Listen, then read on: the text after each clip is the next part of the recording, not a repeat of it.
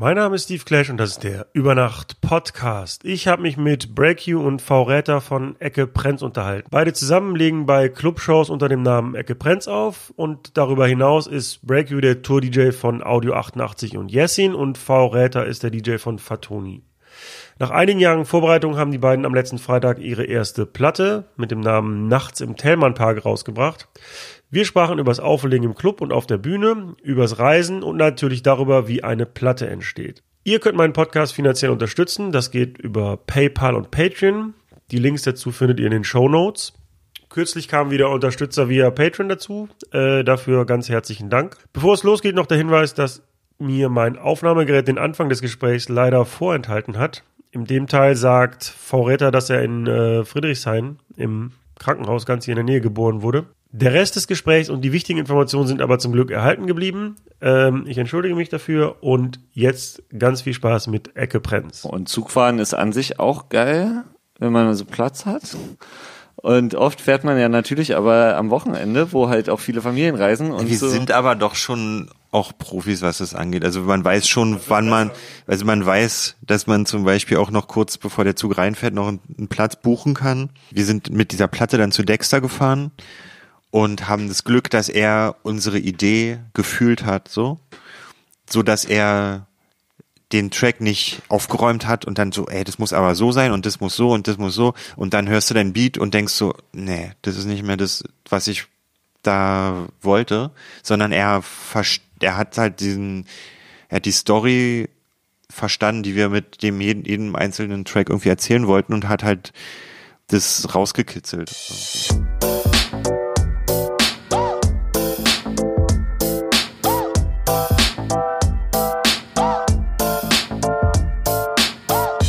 Über Nacht mit Steve Clash. Äh, ich bin äh, in der Nähe von Leipzig geboren, aber bin noch vor der Wende nach Ostberlin gezogen. Das fand ich übrigens äh, lustig, als ich den Tot- Podcast mit Torze gehört habe. Das ist eine Gemeinsamkeit von euch. Ah, wirklich? Sind, Ja. Ja, auch, äh, genau. Aber auch so ganz, einem fr Jahr, ganz, ganz früh nach Berlin gezogen. Genau, er ist mit einem Jahr nach Berlin gezogen und dann habe ich ihn gedisst und habe gesagt, er wäre auch hinzugezogen. genau. Das ist das, äh, ich muss mich mit der gleichen ähm, Thematik immer hier mit meinem Berliner, mit meinem Ur-Berliner Homie Nee, aber das sage ich nie. Das, äh, da, du rutscht dich selber immer in die Defensive. Äh, nee, genau. Aber bin ähm, in meinem Gefühl Berliner. Genau. Aber ihr habt euch ja erst zusammengefunden, nachdem ihr beide schon angefangen habt aufzulegen. Wie seid ihr denn zum Auflegen gekommen? Ähm, also bei mir war das so, dass ich, ich glaube, ich habe Viva Freestyle geguckt und fand es voll cool. Also ich habe halt so nach einem geilen Hobby gesucht irgendwie und da war halt einfach dieses Hip Hop Ding und ich, ich weiß auch, also ich weiß einfach nicht, warum mich, also DJing hat, DJing hat mich da irgendwie am meisten gereizt so. Und dann hast du dir direkt Plattenspieler gekauft? Ähm, dann habe ich mir von meinem Jugendweihegeld den ersten Riemen angetriebenen Plattenspieler gekauft und ein, ein, so ein Disco-Mixer von Monacore, so ein komisches knackendes Ding. Hattet ihr auch so Tasten, wo man so Bomben ab? Nee, leider nicht. Weil Aber den- den hatte ich nämlich. später hatte ein Homie von mir, wo da ist er, da ist Bomben und ähm, Laser so ein, und so einen kurzen Loop konnte man machen. Ach so, nee, das konnte man dann nicht. Und dieses dieses Bombengeräusch davon suche ich irgendwie noch, aber ich weiß nicht genau, wie ich das googeln soll. Ja, man, Oh. man will das ja auch nicht in der Google-Suche, das Wort Bombe haben eigentlich. Jedenfalls habe ich mir dann diesen Kram gekauft und es sah dann so ähnlich aus wie das, was ich im Fernsehen gesehen habe. Ähm, hab dann über meinen Onkel, dessen Cousin in Dortmund bei DMC Disco Music Company oder so gearbeitet hat, hat der Schallplatten bekommen, also so so eine Riesenkiste mit Promos und da habe ich dann so ohne Plan irgendwie so nach Gefühl Hip-Hop-Platten rausgezogen, unter anderem Schlüsselkind von Cora E und die Criminology von Rag One. Ähm, und hab irgendwie dann auch so komische Tupac-Platten ähm, und irgendwas von Gangster war da auch noch mit, also von, von, von Guru. Und dann habe ich irgendwie versucht, und das war ein totaler Müll, also weil es hat alles gar nicht so geklappt, wie man sich das denkt. Also ich glaube, das. Ah doch, und da habe ich auch meinen DJ Bobo Slip mit her von diesem, aus dieser Kiste. ähm, Gibt's die noch? Die Slipmat? ja, die gibt's noch, klar. Oh.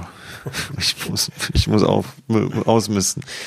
Ähm, dann habe ich das eine Weile stehen lassen und dann irgendwie über so Schulkontakte, so äh, Marcello und V-Mann, der sich jetzt Hiob nennt, getroffen. Und dann haben wir irgendwie zusammen angefangen, so halt so, so Freestyle-Sessions im Kinderzimmer und so Kram. So. Und weil ich, ich hatte auch lange Zeit nur einen Plattenspieler irgendwie und dann erst dann im, im Zuge dessen mir noch einen zweiten gekauft und ja, so. Okay. Und bei dir?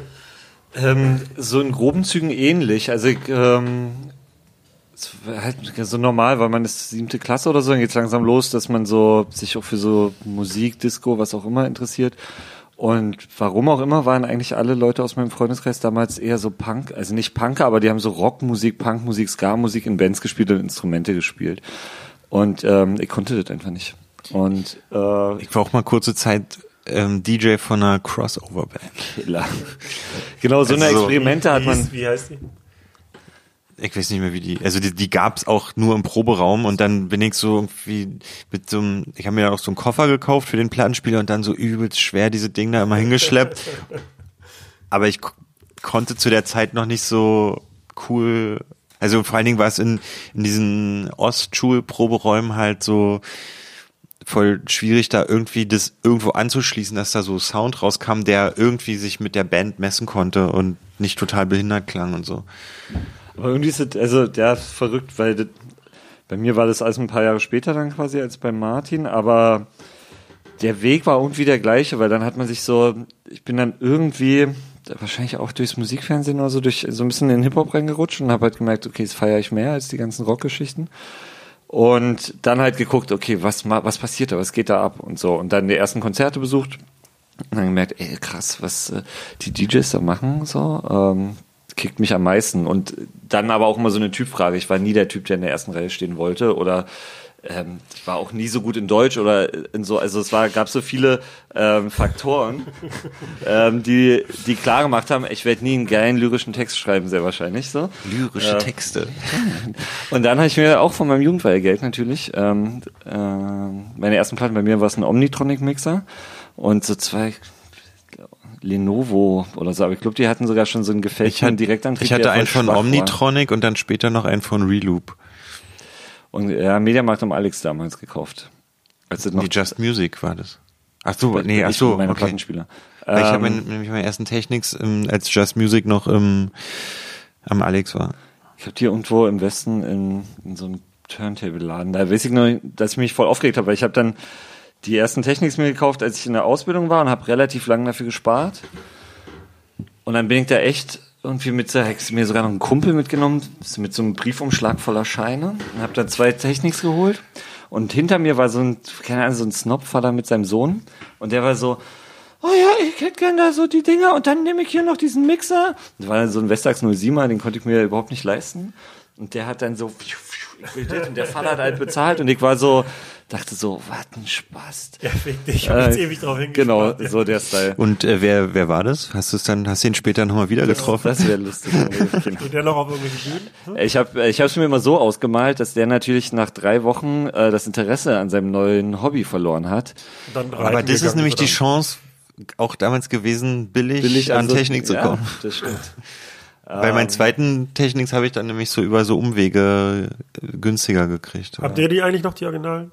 Äh, Ja. Eure ersten paar? Ja. Ja. Ich auch. Also bis auf Kabel mal getauscht oder so. Genau, ich, so ich Lampen will, ich will seit, ich will seit einem Jahr ungefähr mal Kabel tauschen gehen.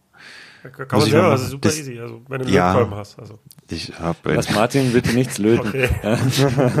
nee, ich will das da so, der muss auch wirklich so richtig grundgereinigt werden, weil da, also diese, am Tonabnehmer, diese Ding lässt sich auch nicht mehr bewegen. Das, dieser Staub ist halt schon so wie so eine Art, hat so eine Da Patina. bin ich jetzt schon immer so sauer, wenn man auf irgendwie so einen Club kommt oder auf so eine Festivalbühne und dann musst du den, musst du die Höhe vom Tonarm einstellen und du kriegst diesen Ja. komischen Hebel Machst da nicht mehr das? weggedrückt und dann Ja, musst du, du Ich hab siehst das noch nie so, gemacht. Wie das, wie das Bier und so da so Genau. festgeklebt ist. Oh, ja. Ich habe mir letztens, ich habe mir letztens so ein Video von Mirko Machine angeguckt, wo er, wo er man das erklärt, wie das geht. Und dann du so, ach so. Ach, da Ach so, und dann, genau, ja. und dann wollte ich das nämlich machen. Und es ging halt, das war alles so, ist alles irgendwie so eingerostet, geklebt, keine Ahnung. Aber ich habe das immer, Aber auch Höhe nicht- immer auf null eigentlich. Also, weil Ich habe immer auf drei. Ja, okay. Moment, ich schreibe das mal kurz auf. auf, auf Höhe Ich hab- auf drei. Ich habe keine hab- Ahnung von Ich habe mir das nämlich damals irgendwann, wahrscheinlich mache ich eigentlich auch alles falsch, aber das irgendwie selbst beigebracht mit dann so Videos und ich glaube, es gab auch mal wahrscheinlich in der Backspin oder so früher noch so, wie man das macht. Ähm, und seitdem mache ich es einfach immer so. Aber ob es jetzt noch richtig ist, weiß nicht. Ich habe auch ewig dann meine Schursysteme irgendwann so geschraubt und die immer so hin und her geschoben, wie, weil das damals auch immer so schief war bei Ja, weil allen. das Ding ist, ich habe ich hab das ja auch letztens gemacht. Und ich glaube, man kann es halt nicht gerade. Bei mir war es automatisch schief, glaube ich. Ja, ich hatte mir dann auch mal eingebildet, oh, jetzt springt die Platte mehr. Das Problem hat man ja heutzutage nicht mehr so doll, aber dann so, oh nee, jetzt springt's auf einmal. Dann wieder locker schrauben, ausprobieren, ah, springt immer noch und so. Dann habe ich dann hab ich mal Irgendwann hast, du, irgendwann hast du gemerkt, dass du nicht so zittern. verbracht. ja, genau. Irgendwann war ich nicht mehr so aufgeregt und dann ging's voll gut. ja, aber auf jeden Fall, ich hatte halt im Gegensatz zu dir dann das Glück, dass ich ähm, Mich in der achten Oh. Klasse, äh, genau. Hast du irgendwas getrunken heute schon? Nee, ich bin, ich bin, um, ich bin um 4 Uhr aufgestanden. Ach stimmt, ich dachte, als ich 16 dir, oder 4 Uhr? Ähm, 4 Uhr. und ich dachte, ich bin schon früh aufgestanden, als ich dir das von erzählt habe. Ich habe schon wieder vergessen, dass du noch viel früher aufstehen musstest. Warum? Äh, ich habe heute früh noch ein Musikvideo gedreht vor der Arbeit. So wie wir das halt machen, ist unser Business. Und, aber ich, äh, nur ganz kurz die Story zu Ende. Ich hatte dann das Glück, dass ich in so ein, und wie durch Kumpels in so einen Jugendclub reingerutscht bin. Und da war halt dann schon geil. Die hatten, ich glaube so, nee, hatten die einen Pioneer? Weiß ich nicht. Aber auf jeden Fall hatten sie zwei Technics und ich hatte zu der Zeit schon einen Westax 05er. Und dann konnte ich da einfach immer Freitagabend bis um 10 oder so laut auflegen auf der Anlage, die die im Club hatten. Und dann kamen halt waren so ein paar Kumpels, die man schon hatte und wir haben so schlecht gefreestylt und so. Und das war halt cool, dass man sich da unter relativ professionellen Bedingungen schon so ausprobieren konnte. Vor allen Dingen laut, ne? Ja, genau. Das war geil. Ähm, wenn ihr jetzt so zusammen auflegt, Clubshows, ähm, was habt ihr denn da für ein Technik-Setup? Also, und vor allen Dingen, wie arrangiert ihr euch, weil ihr ja zu zweit seid? Ähm, wir legen mit zwei Technics auf und haben in der Mitte den so einen S9 stehen. Das ist ein Mixer von Pioneer, sag ich mal dazu. Von Pioneer. Wir hatten vorher Und vorher haben wir mit, mit so Rains gedingst irgendwie und angefangen haben, wir- also wir, also wir legen in diesem Setup schon von Anfang an auf, zum Anfang noch schon, da haben wir schon Platten noch gespielt. genau nur Platten. Ähm, dann kam irgendwann diese Switchbox von Magma, glaube ich, war die dazu. Genau, dann habe ich irgendwann eine Serato-Box gehabt, dann hast du dir auch eine Ja. besorgt und ähm, dann hatten wir so eine, ja, so eine komische Switchbox, wo man dann zwei Soundkarten zusammenschalten konnte. Also, das heißt, ihr habt jeder einen ein- eigenen Laptop mit eurer Genau, eigenen Musik. Genau. Genau. Es gibt aber nur einen Mixer und zwei Plattenspieler. Genau, die spielen heißt, so permanent back-to-back. So, außer Okay. einer muss pullern. Ah, Okay, das heißt am S9, also ich erkläre jetzt mal für die Hörer, die nicht so im Thema sind. Also der Laptop ist an den Mixer angeschlossen, in dem Fall beide Laptops und die Musik kommt dann aus dem Laptop in den Mixer direkt.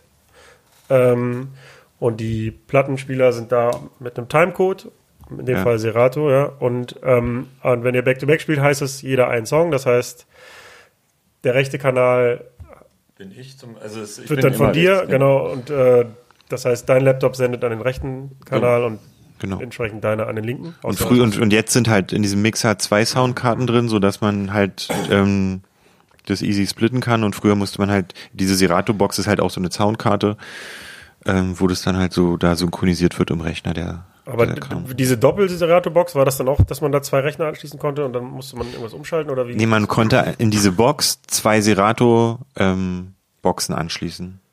Quasi, Genau. oder? Ja, ja. Boah, das war auch, das war auch übelst kompliziert Genau, und behindert, es das war- anzuschließen. Es gab halt nur die SL1-Box zu der Zeit und noch nicht die SL4, glaube ich, ähm, wo du ähm, eh auch zwei Laptops anschließen konntest. Ja, da musste man irgendwie ganz komisch hin und her, Plattenspieler rein, dann waren beide SL1-Boxen da angeschlossen.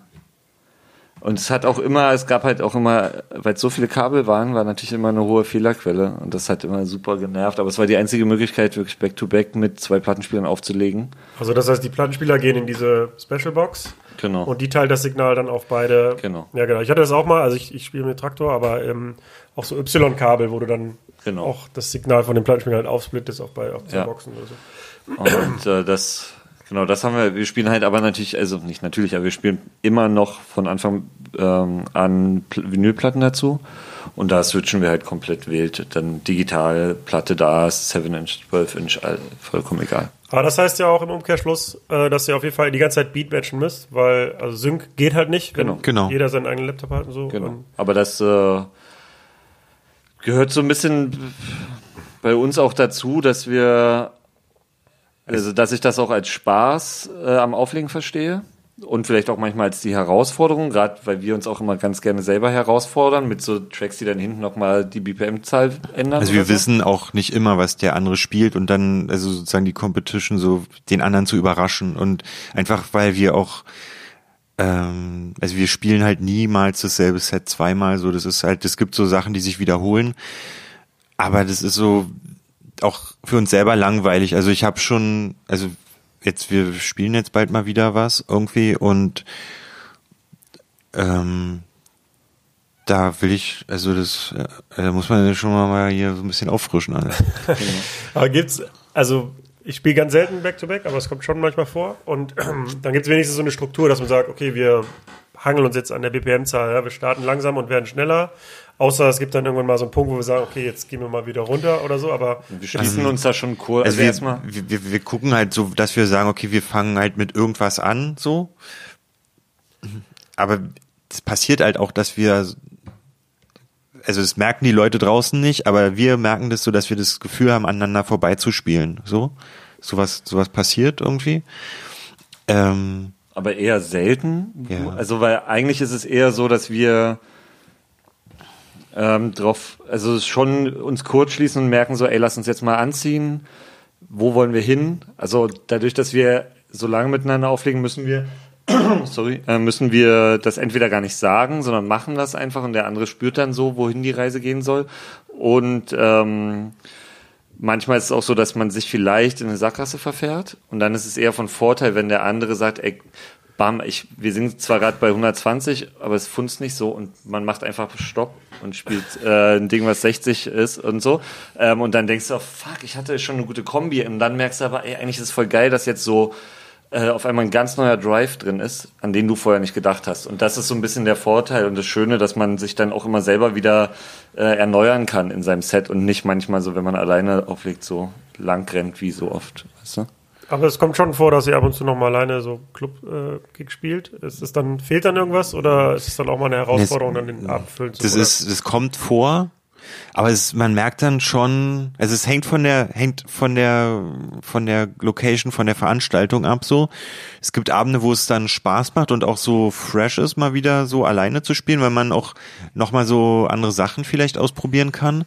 Aber ähm, es ist schon viel anstrengender, einfach weil man komplett selber die Verantwortung hat. Ähm, und wenn es halt nicht gut läuft, hat man halt den Stress so. So, und das ist halt das Angenehme am, am zu zweit auflegen, dass man sich den Stress teilt oder der andere den, also der eine den anderen halt auffängt, wenn, wenn man nicht weiter weiß, so, weil manchmal, also ich weiß, ich suche, manchmal, wenn ich alleine auflege, ich suche da einen Track, aber ich finde den halt einfach nicht, weil ich den Namen vergessen habe, weil ich einfach nur so ein, so ein Feeling irgendwie, ah, da- das gab, und dann, ähm, und dann sucht man die ganze Zeit und dann rennt aber die Zeit weg und ähm, so Ich kenne das Problem. Also, ist halt auch so, so der Nachteil, wenn man nicht so ich will halt auch nicht in so eine Routine verfallen unbedingt, dass ich weiß, okay, hier ist die Crate, die spiele ich, fange ich hier an zu spielen, dann spiele ich einfach runter und ich habe keine Sorgen so. Also dafür ein Grund, warum das es nicht gibt, ist halt so, ich kann zu Hause, bin ich zu faul dafür, so, und ich kann auch zu Hause dieses Club-Feeling nicht so nachempfinden. Wenn ich mir Sachen überlege, funktionieren die manchmal im Club gar nicht. ja, das geht mir auch genauso. Also manche Tracks an sich funktionieren, dann denkst du zu Hause, super Club-Ding und dann geht's gar nicht im Club, aber auch man, manche Kombinationen auch so von Songs, die dann Ja. im Club gar nicht so funktionieren, wie man sich das vorstellt. Und dann ist es halt so einfach so, ich bin, aber das ist halt so, wie, wie ich das gelernt habe oder wie das so, ist halt so einfach im Club reagieren und dann einfach so, und dann kommt man manchmal auf so voll verrückte Ideen, die aber voll gut funktionieren und die dann aber auch, ähm, auch manchmal nur einmal funktionieren irgendwie. Klar. Ihr seid ähm, bei Landstreicher Booking ne, und werdet verbucht. Seid ihr exklusiv da? Also wenn ich euch buchen will, dann muss ich über Landstreicher oder? Gibt ihr irgendwie noch so alte Deals oder keine Ahnung, Es gibt- Freund auf dem Geburtstag? Es egal. gibt so Leute, mit denen wir auf jeden Fall schon lange, lange zusammenarbeiten, aber wir versuchen das einfach so für unsere Ordnung schon über die Booking-Agentur zu laufen zu lassen, ähm, weil einfach dann alles, alles einfach klar ist und ähm, wir dann auch so, wir sind auch so schlechte Geschäftsmänner irgendwie und deswegen ist es gut, wenn man, wenn das so irgendwie jemand, also auch der Luxus, so dieses Züge buchen und so. Aber war das auch der Grund, warum ihr dann zur Landstreicher gegangen seid? Also, dass euch die Arbeit abgenommen wird und äh, Es war jetzt halt auch gerade in dem. Wir haben viele Jahre das allein gemacht, dann waren wir schon mal bei einer anderen Booking-Agentur, was auch sehr cool war. Und dann war hat es aber irgendwie aus verschiedenen Gründen ähm, nicht mehr so ganz gepasst. Und dann habe ich wieder, haben wir es wieder gemacht. Ich habe es meistens übernommen. Und wir sind da auch schon besser geworden. Aber jetzt war es halt dann irgendwann der Punkt, wo wir gesagt haben, wir wollen diese Platte fertig machen. Und äh, dann hatten wir mit Landstreicher gab es eh schon einen coolen Kontakt, weil es auch teilweise, wir kennen die Leute, die da arbeiten schon äh, länger. Und dann hat sich, sie hatten Bock drauf und hat sich irgendwie angeboten, das einfach zu machen. Und dann ist es ja auch irgendwie angenehm, wenn du halt weißt, da gibt's Leute, das ist deren Daily Business, so, für die ist das kein großer Hit. Und wir müssen uns einfach, wir müssen einfach nur sagen, ob wir können oder nicht und was halt eher der, der Punkt ist, dass sie halt wissen, es gibt ein paar Freunde, mit denen wir, die auch zum Beispiel in Hamburg arbeiten wir viel mit Zwegartmann zusammen, der einfach ein Freund von uns, der ist aber kein professioneller Veranstalter, macht aber manchmal Partys, weil er Bock drauf hat. Natürlich bucht er uns zu einem anderen Preis als andere Leute, weil es einfach ein Kumpel ist. Und das wissen die. Aber die Abwicklung so, läuft so können wir auch mit denen reden, weil das ist einfach so ein easy Verhältnis so. Genau. Ja, ich habe eben rausgehört, weil du meintest, dass du heute vor der Arbeit noch das Video gedreht hast. Das heißt, ihr habt aber auch noch so normale Jobs ähm, und seid nicht finanziell abhängig vom, vom Auflegen. Genau. Das ist halt dieser andere Luxus, also wo man sagt, okay, wir, also dass wir einfach sagen können, wir müssen uns nicht als DJs, wir müssen nicht jeden Job annehmen und ähm, also wir können deswegen auch die Musik so machen, wie wir die wollen und wenn uns dann keiner bucht, dann ist es halt so. Aber wir sind, also sozusagen, ich muss nicht meine Miete davon bezahlen. Das ist halt so obendrauf irgendwie. Und deswegen macht es halt auch immer noch Spaß, glaube ich. Also, weil ich auch so dieses mit dem Vorbereiten und so, klar, wenn es mein Job ist, dann will ich, will ich den Job auch so machen irgendwie. Und dann weiß ich auch meine Rolle als DJ quasi im Club. Ich bin, also wir wollen eher als Künstler wahrgenommen werden, quasi die den Leuten was geben irgendwie, anstatt hier, wir sind die Jukebox, wir müssen diese Liste an Platten spielen, damit die Leute da nicht durchdrehen irgendwie. Also so Großraumdissen und so ist so No-Go-mäßig. Ja, ich meine, das ist ja auch die nachhaltigere Strategie auf jeden Fall, weil ihr dann, also man wechselt vielleicht ein bisschen langsamer, aber am Ende macht man halt das, was einen glücklich macht. So. Und ich habe mich ja irgendwann entschieden, das halt hauptberuflich zu machen und also ich sehe mich jetzt nicht als Jukebox und ich habe auch durchaus Jobs abgelehnt, aber es ist eine andere, tatsächlich eine andere Situation, wenn du plötzlich davon finanziell abhängig bist, dann triffst du andere Entscheidungen. Also Ja. ich, ich habe mich jetzt auch nicht verkauft oder so, aber ja, wahrscheinlich hätte ich andere, manche Entscheidungen anders getroffen, wenn ich nicht finanziell davon abhängig wäre. Und das ich, ich finde beide Wege finde ich zum Beispiel voll cool. Und also auf der anderen Seite ist ja, wir haben halt viel weniger Zeit, ähm, uns zum Beispiel um was weiß ich, ein geiles Set zusammenstellen oder so zu kümmern, weil wir einfach ähm, nicht auch so im Kopf nervenmäßig ja teilweise immer noch auf Arbeit hängen und dass der Nerven, Zeit, Energie auch frisst. Ähm, das ist halt der große Nachteil. Nicht nur vom Auflegen leben zu können, was natürlich auch ein Traum wäre. So. Aber ich habe auch ein bisschen, also deshalb habe ich sehr großen Respekt vor Leuten, die das wirklich nur vom Auflegen machen. Ähm, aber für uns persönlich, wir wollen halt auch einfach als Freunde unterwegs sein. Und äh, Und ich glaube auch, kurz, äh, weil ähm, das ist halt so eine das, was man selber will. Also ich kenne viele Leute, denen es einfach Spaß macht. Also wenn ich Illo zum Beispiel, der hat einfach Bock, diese Songs zu spielen und den nervt es auch nicht, jedes Wochenende die gleichen Songs zu spielen oder einfach, der weiß einfach so, also mir macht es übelst viel Spaß für die Leute, einen guten Abend zu machen, so. Und auch, also ich habe auch viel über dieses Gespräch, was du mit, mit Totze hattest, so nachgedacht, so dieses, ähm, darf ich das Lied spielen? Darf sich jemand das wünschen? Leute, wenn ihr das Lied hören wollt, dann geht woanders hin oder so. Also so ist zwar auch meine Einstellung, wenn ihr das Lied hören wollt, dann seid ihr bei mir falsch, aber ähm, so, das ist, ich finde es voll legitim, wenn der DJ das fühlt und es rüberbringt für die Leute, ist es halt mega geil. So, weil dann schwappt nämlich auch für die Leute, also dann schwappt auch für mich was rüber. Dann ist es gar nicht, geht's gar nicht darum, öh, der darf diesen Song nicht spielen. Wenn, wenn, wenn, wenn Mirko Machine mit Leidenschaft sein 90-Set ballert, zum Beispiel so, dann, dann, dann nimmt er mich da mit, weil er einfach so, so, weißt du? Der fühlt das. Ja. Also bei, bei mir hat sich die Grenze schon etwas verschoben von ich spiele so meinen Musikgeschmack und ich will das unbedingt so machen, hin zu ich will, dass die Leute einen guten Abend haben und dann spiele ich vielleicht auch mal einen Hit irgendwie. Damit kann ich leben. Aber es gibt halt immer noch eine Grenze. Also da, die würde ich nicht überschreiten, nur um mehr Booking zu kriegen oder jetzt den kurzen Effekt zu erhaschen. Und ich löse es dann eher so darüber, dass ich mir sehr eigene Edits baue oder von Sachen, die ich vielleicht im Original nicht spielen will. Oder es gibt ja auch so talentierte Leute wie Ticklish und so, Ja. die halt jetzt so 90s Dinge halt Genau, das sind, neu das sind produzieren halt diese und Sachen. mit den Dingern kann ich voll leben. So, die Ja. finde ich super cool. Ja, wenn es halt, wenn man so einen neuen Twist irgendwie hat und so, ist es, ähm, Da bin ich happy und das Publikum findet es auch gut. Genau, und also was wir ja zum Beispiel auch nicht machen, ist zum Beispiel ganz klar einfach nur unseren Schuh zu spielen. So. Also der Ja, Hauptaspekt nicht ist sozusagen, ähm, mit dem, dass wir eine gute Zeit haben wollen, ist immer äh, dem Publikum, was Eintritt gezahlt hat, was feiern will, einen möglichst guten Abend zu machen in unserem Kosmos. So. Und wir gucken schon immer, wenn wir auf einer Party auflegen, wo wir auf einmal spüren, da hier ist einfach mehr Bock für Classic Rap oder Hip-Hop im Allgemeinen, dann spielen wir Hip-Hopiger als auf einer Party, wo wir merken, ey, wir können auch Future Beats oder hausige Parts einbauen und das funktioniert. Ähm, das ist schon immer eine Bewegung. wir haben, glaube ich, auch einen, einen guten, also wir haben das auch hinbekommen, sozusagen, das so immer wieder die Angel so ein bisschen auszuwerfen.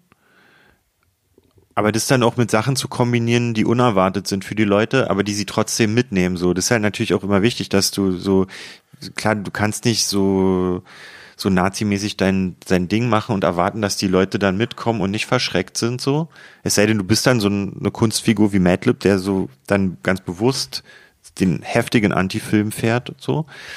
Ähm, das wollen wir, wollen ja jetzt auch nicht so ausgebuht werden oder so, sondern, aber ich glaube, wir haben so einen Weg gefunden, dass man so, es ist aber auch diese, diese DJ-Schule, das Publikum lesen, so, was wollen die jetzt, was brauchen die jetzt? Und wir werden glücklicherweise auch nicht, also sozusagen, das ist, kommt ultra selten vor, das ist, das ist ja dann so viel Booking, wenn du merkst, okay, ich bin hier komplett falsch, das ist hier eine R&B-Disco und wir wissen komplett nicht, was wir machen sollen, so.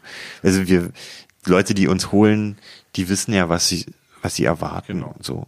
Was sie Aber, erwarten. aber das, was du auch gerade beschrieben hast, ist eigentlich das, was ich persönlich auch an einem DJ, von einem DJ erwarte, so wenn ich privat ausgehe. Das passiert leider nicht mehr so oft, aber dass man sowohl entertained wird irgendwie mit Sachen, die ich kenne, aber auch überrascht werde gleichzeitig. Ja. Und ähm, ja, Weil ich gehe halt auch immer von mir selber aus. So, wenn ich irgendwo hingehe, dann will ich halt gern auch überrascht werden, weil wenn ich dann so schon weiß, okay, jetzt kommen diese, diese drei Lieder und dann, ah, genau.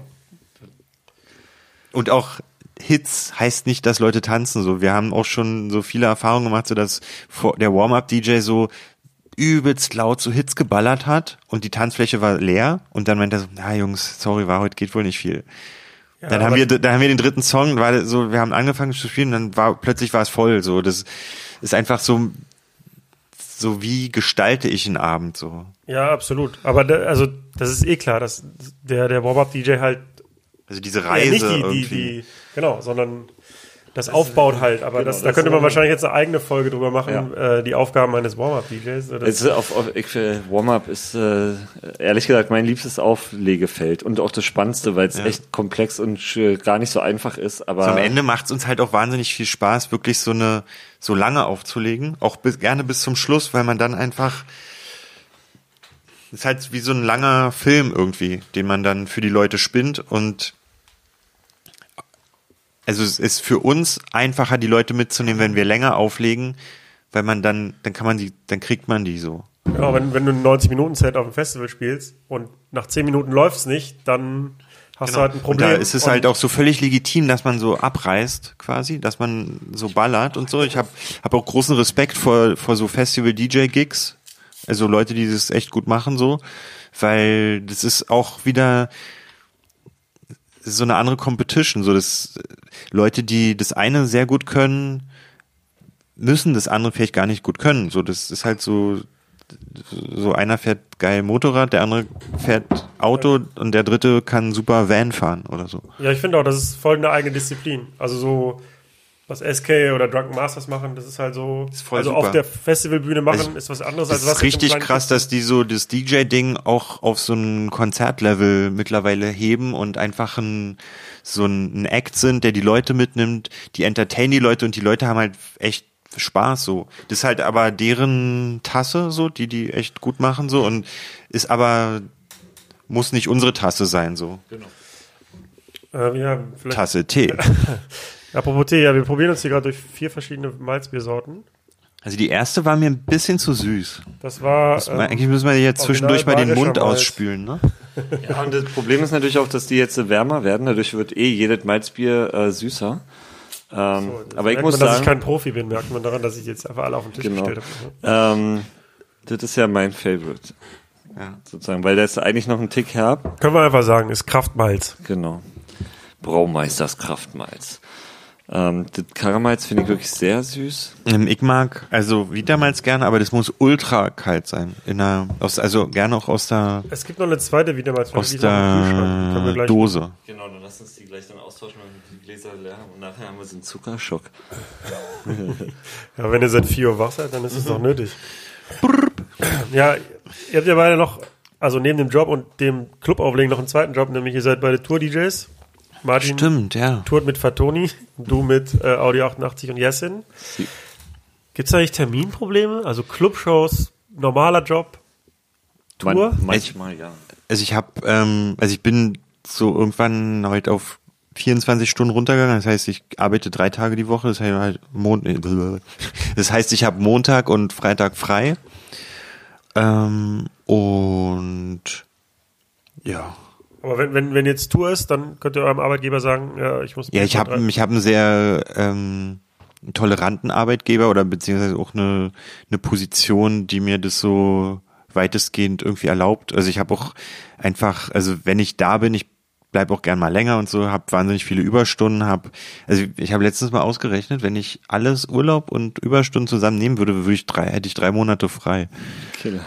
Aber ich kann es halt irgendwie nie einlösen, weil jetzt da auch diese Strukturen auf Arbeit sich ein bisschen geändert haben. Ja, aber sonst ist es, ähm, um auf deine Frage nochmal zurückzukommen, ähm, ist es teilweise schon tricky, dass du halt schieben musst. Vorteil ist aber auch manchmal, dass, keine Ahnung, ich bin mit Audi und Jessen auf irgendeinem Festival, Martin ist am Tag zuvor irgendwo und dann gibt's eine Anfrage, dann kann man oft schieben und dann zum Beispiel das nochmal als Argument nehmen, ey, Roman ist schon da, hol mal noch Martin, dann können die Jungs gleich noch ein Festivalset spielen. Also das ist so ein, manchmal müssen wir was absagen, manchmal gewinnt man was dazu quasi, weißt du? Problematisch ist es eher, weil wir ja, wir sind nicht nur Live-DJs für die Bands, sondern eigentlich, oder nicht nur Tour-DJs, sondern so Mitglieder der Band quasi. Das heißt, die Arbeit, die hinten rum ist, also Live-Konzepte, Bühnenbild gestalten, Grafiken machen, äh, etc., laufen auch, auch oft bei uns mit rum. Das heißt, die Arbeit, die wir da auch in die Bands stecken, äh, frisst auch wieder Zeit, sozusagen. Also das ist immer eher das Hauptproblem, dass alles, dass wir so gern so Wir viel können, machen. wir können einfach nicht still sitzen. So. Und ähm, dass man deshalb zum Beispiel auch so lange an der Platte schrauben muss, weil immer wieder tausend andere Dinge kommen, die Zeit fressen. Wir haben halt auch damals ähm, bei Spoken View mitgearbeitet, mit so Hip-Hop-Label ähm, quasi. Also da, das hat halt, also wir haben immer schon, also es ist halt so dieser dieser Hip-Hop-Gedanke, irgendwie so alles selber machen und an der Baustelle kämpfen und das machen und das machen, so das ist halt so, so ja, können halt nicht still sitzen, haben immer Bock, irgendwas zu machen so und rutschen dann automatisch immer in so Verpflichtung rein, weil es aber auch Bock macht so. Könnt ihr mal beschreiben, wenn ihr jetzt auf, auf der Bühne seid mit, mit euren Rappern, so welche Aufgabe ihr genau habt? Spielt ihr Samples ab, spielt ihr Instrumentals ab, scratcht ihr nur oder was ist genau euer Job? Ja, wir spielen die Musik quasi, ähm, scratchen, feuern Samples ab, ma machen so mit den Armen rum und so. Ja, also Und haben- eigentlich also- Classic Hip-Hop-Tour-DJ. Ne? Ich frage, weil Ja, das ja. ist Nee, also so nicht DJ Matt macht das noch klassisch und Scratch und traut sich halt auch was auf der Bühne, aber es gibt ja auch so Projekte jetzt von denen ich die Namen nicht nenne und mir auch gerade keiner einfällt tatsächlich, aber wo dann der DJ nur noch so auf Play drückt oder wir sind, Ahnung, wir sind, das ist halt uns auch sozusagen aus diesem klassischen Background und dem ganzen Kram auch wichtig, dass wir da auch irgendwas machen und wir sind in diesem, in diesen Konstrukten auch, sag mal, relativ extrovertiert, so. Also das heißt, ähm, wir schlafen dann da nicht ein oder so. Also das, also wir sind da auch als Charaktere irgendwie, glaube ich, am Start, so. Genau. Und darüber hinaus halt so auch so. Ich habe zwar eine super Vertretung, aber ähm. Ich habe auch eine. so Dummies, also so. Nee. äh, Nee, ich habe ich hab, ich hab, ich hab ihn letztens vertreten. Ja? lustig, Bei ein paar Konzerten. Lief Ja. das gut? Ja, wir, ich glaube, alle waren Ich, mega happy. ja, ich habe jetzt kein, also ich habe, aber na, also ich meine, niemand ist ersetzbar. Ja, also es ist halt genau, wir machen schon viel DJ-Kram noch, ist uns super wichtig. Ähm, auf der anderen Seite ist es natürlich auch so, dass zunehmend ähm, manchmal Songkonzepte oder Songstrukturen, Arrangements nicht mehr so 16-4, 16-4, sondern schon mehr beinhalten, wo du dann schlecht äh, komische Breaks machen kannst oder ein Juggle oder so. Das funktioniert einfach meistens nicht. Aber natürlich wird gescratcht und so. Also das ist, äh, wir sind nicht die Play-Typen. Darüber hinaus machen wir halt dann auch viel so Bühnenbildkram immer. Also man ist ja auch dann Teil der Crew, die bei uns äh, noch nicht riesig ist. Und dann geht es natürlich auch viel um Aufbauen und äh, so ein Kram.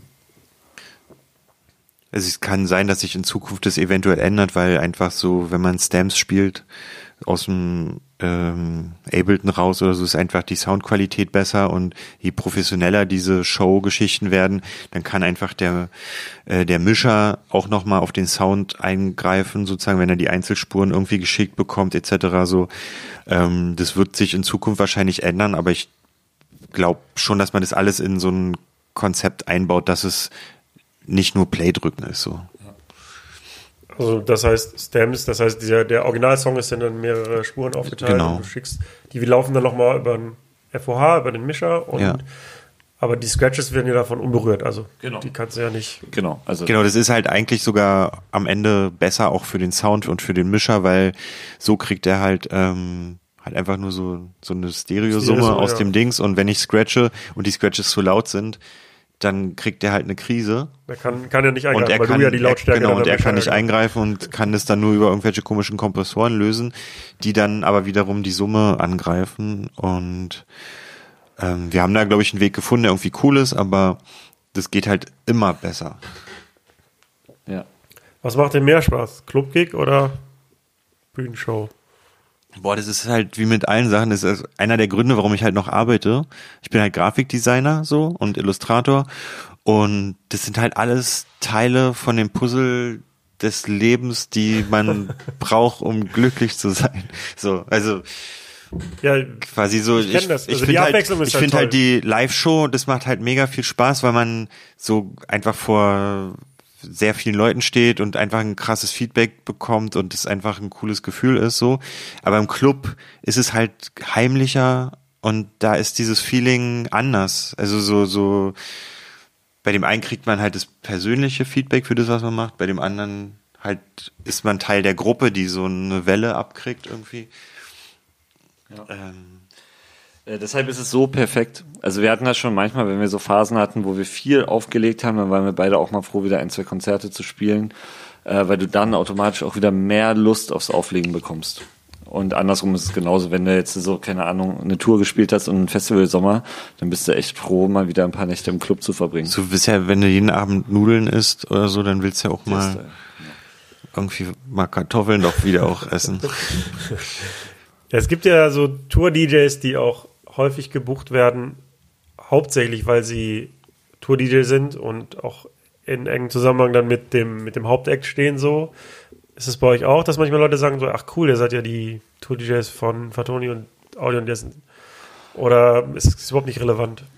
Nee, also es ist, ähm, ich glaube, wir werden halt, wie gesagt, nicht mal als Tour-DJs, sondern als Teil der Band wahrgenommen. So, und ähm, das äh, peilen sowohl Fans, also weil ich glaube, dass sich auch so eine Ecke Prenz-Fanbase teilweise auch aus Fans von Audio Jessin und Fettoni auch speisen und andersrum genauso. Und die wissen, kriegen dann schon mit, was wir alles machen. So, ja.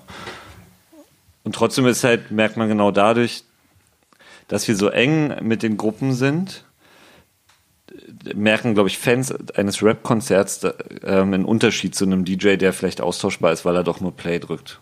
Also ich hatte auch, glaube ich, jetzt noch kein Booking, wo dann so dann in Klammern für Toni steht und, Genau, das das, ich. und Also- das mir irgendwie dann wichtig ist oder so, sondern das ist schon, also wir werden auch als, aber weil wir auch schon, bevor wir mit den Leuten ähm, gearbeitet haben, auch schon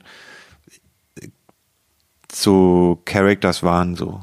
Also sozusagen, ich bin jetzt mit äh, für Toni seit dreieinhalb Jahren ungefähr unterwegs und war davor halt mit mit Damien Davis unterwegs, mit Morlock, äh, mit Morlock und Dilemma, ähm, mit Hiob und Dilemma so und hab eine Band gehabt, Sichtbeton, wo wir unterwegs waren. Ganz früher war ich mit einem Rapper gehabt, der hieß Marcello und ähm, wir haben, also ich habe immer schon irgendwie so sozusagen so ein so einen eigenen Namen, glaube ich, gehabt, irgendwie so, dass das, also ich will eher dann, dass E- Ecke Prenz in Klammern steht, wenn ich alleine auflege. So. Ja. Ähm, wo du gerade sagst, viel unterwegs. Ähm, ist Reisen für euch was Angenehmes? Also reist ihr gerne? Voll gerne. Ich merke immer wieder, wie ich das liebe. Äh, ich fahre super gerne in Urlaub hasse. und äh, bin unterwegs.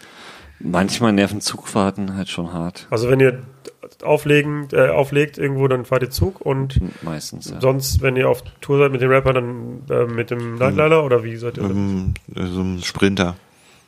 Meistens. Genau. Und Zugfahren ist an sich auch geil, wenn man so Platz hat.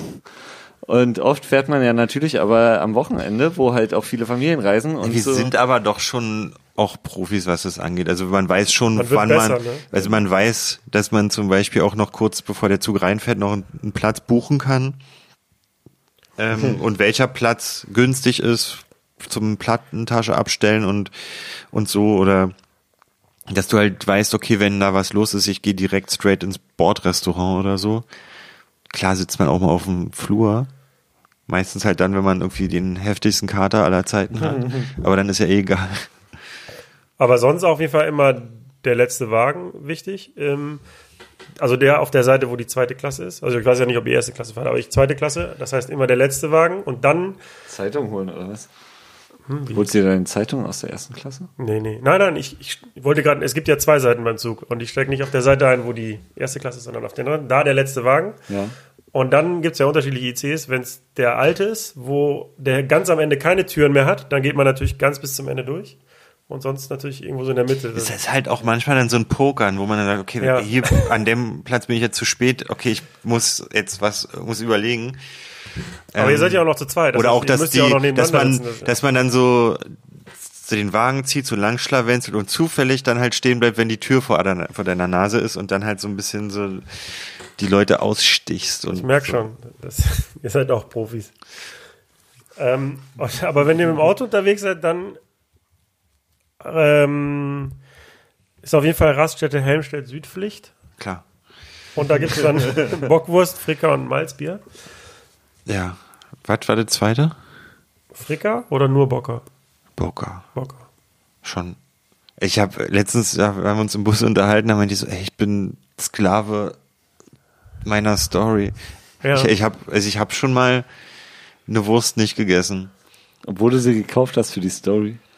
Das ist krass. Nee, Oh. ich hatte dann einfach plötzlich so, oh nee, ich hab eigentlich, weißt du, dann merkst du so, fuck, ich habe eigentlich ja keinen Appetit.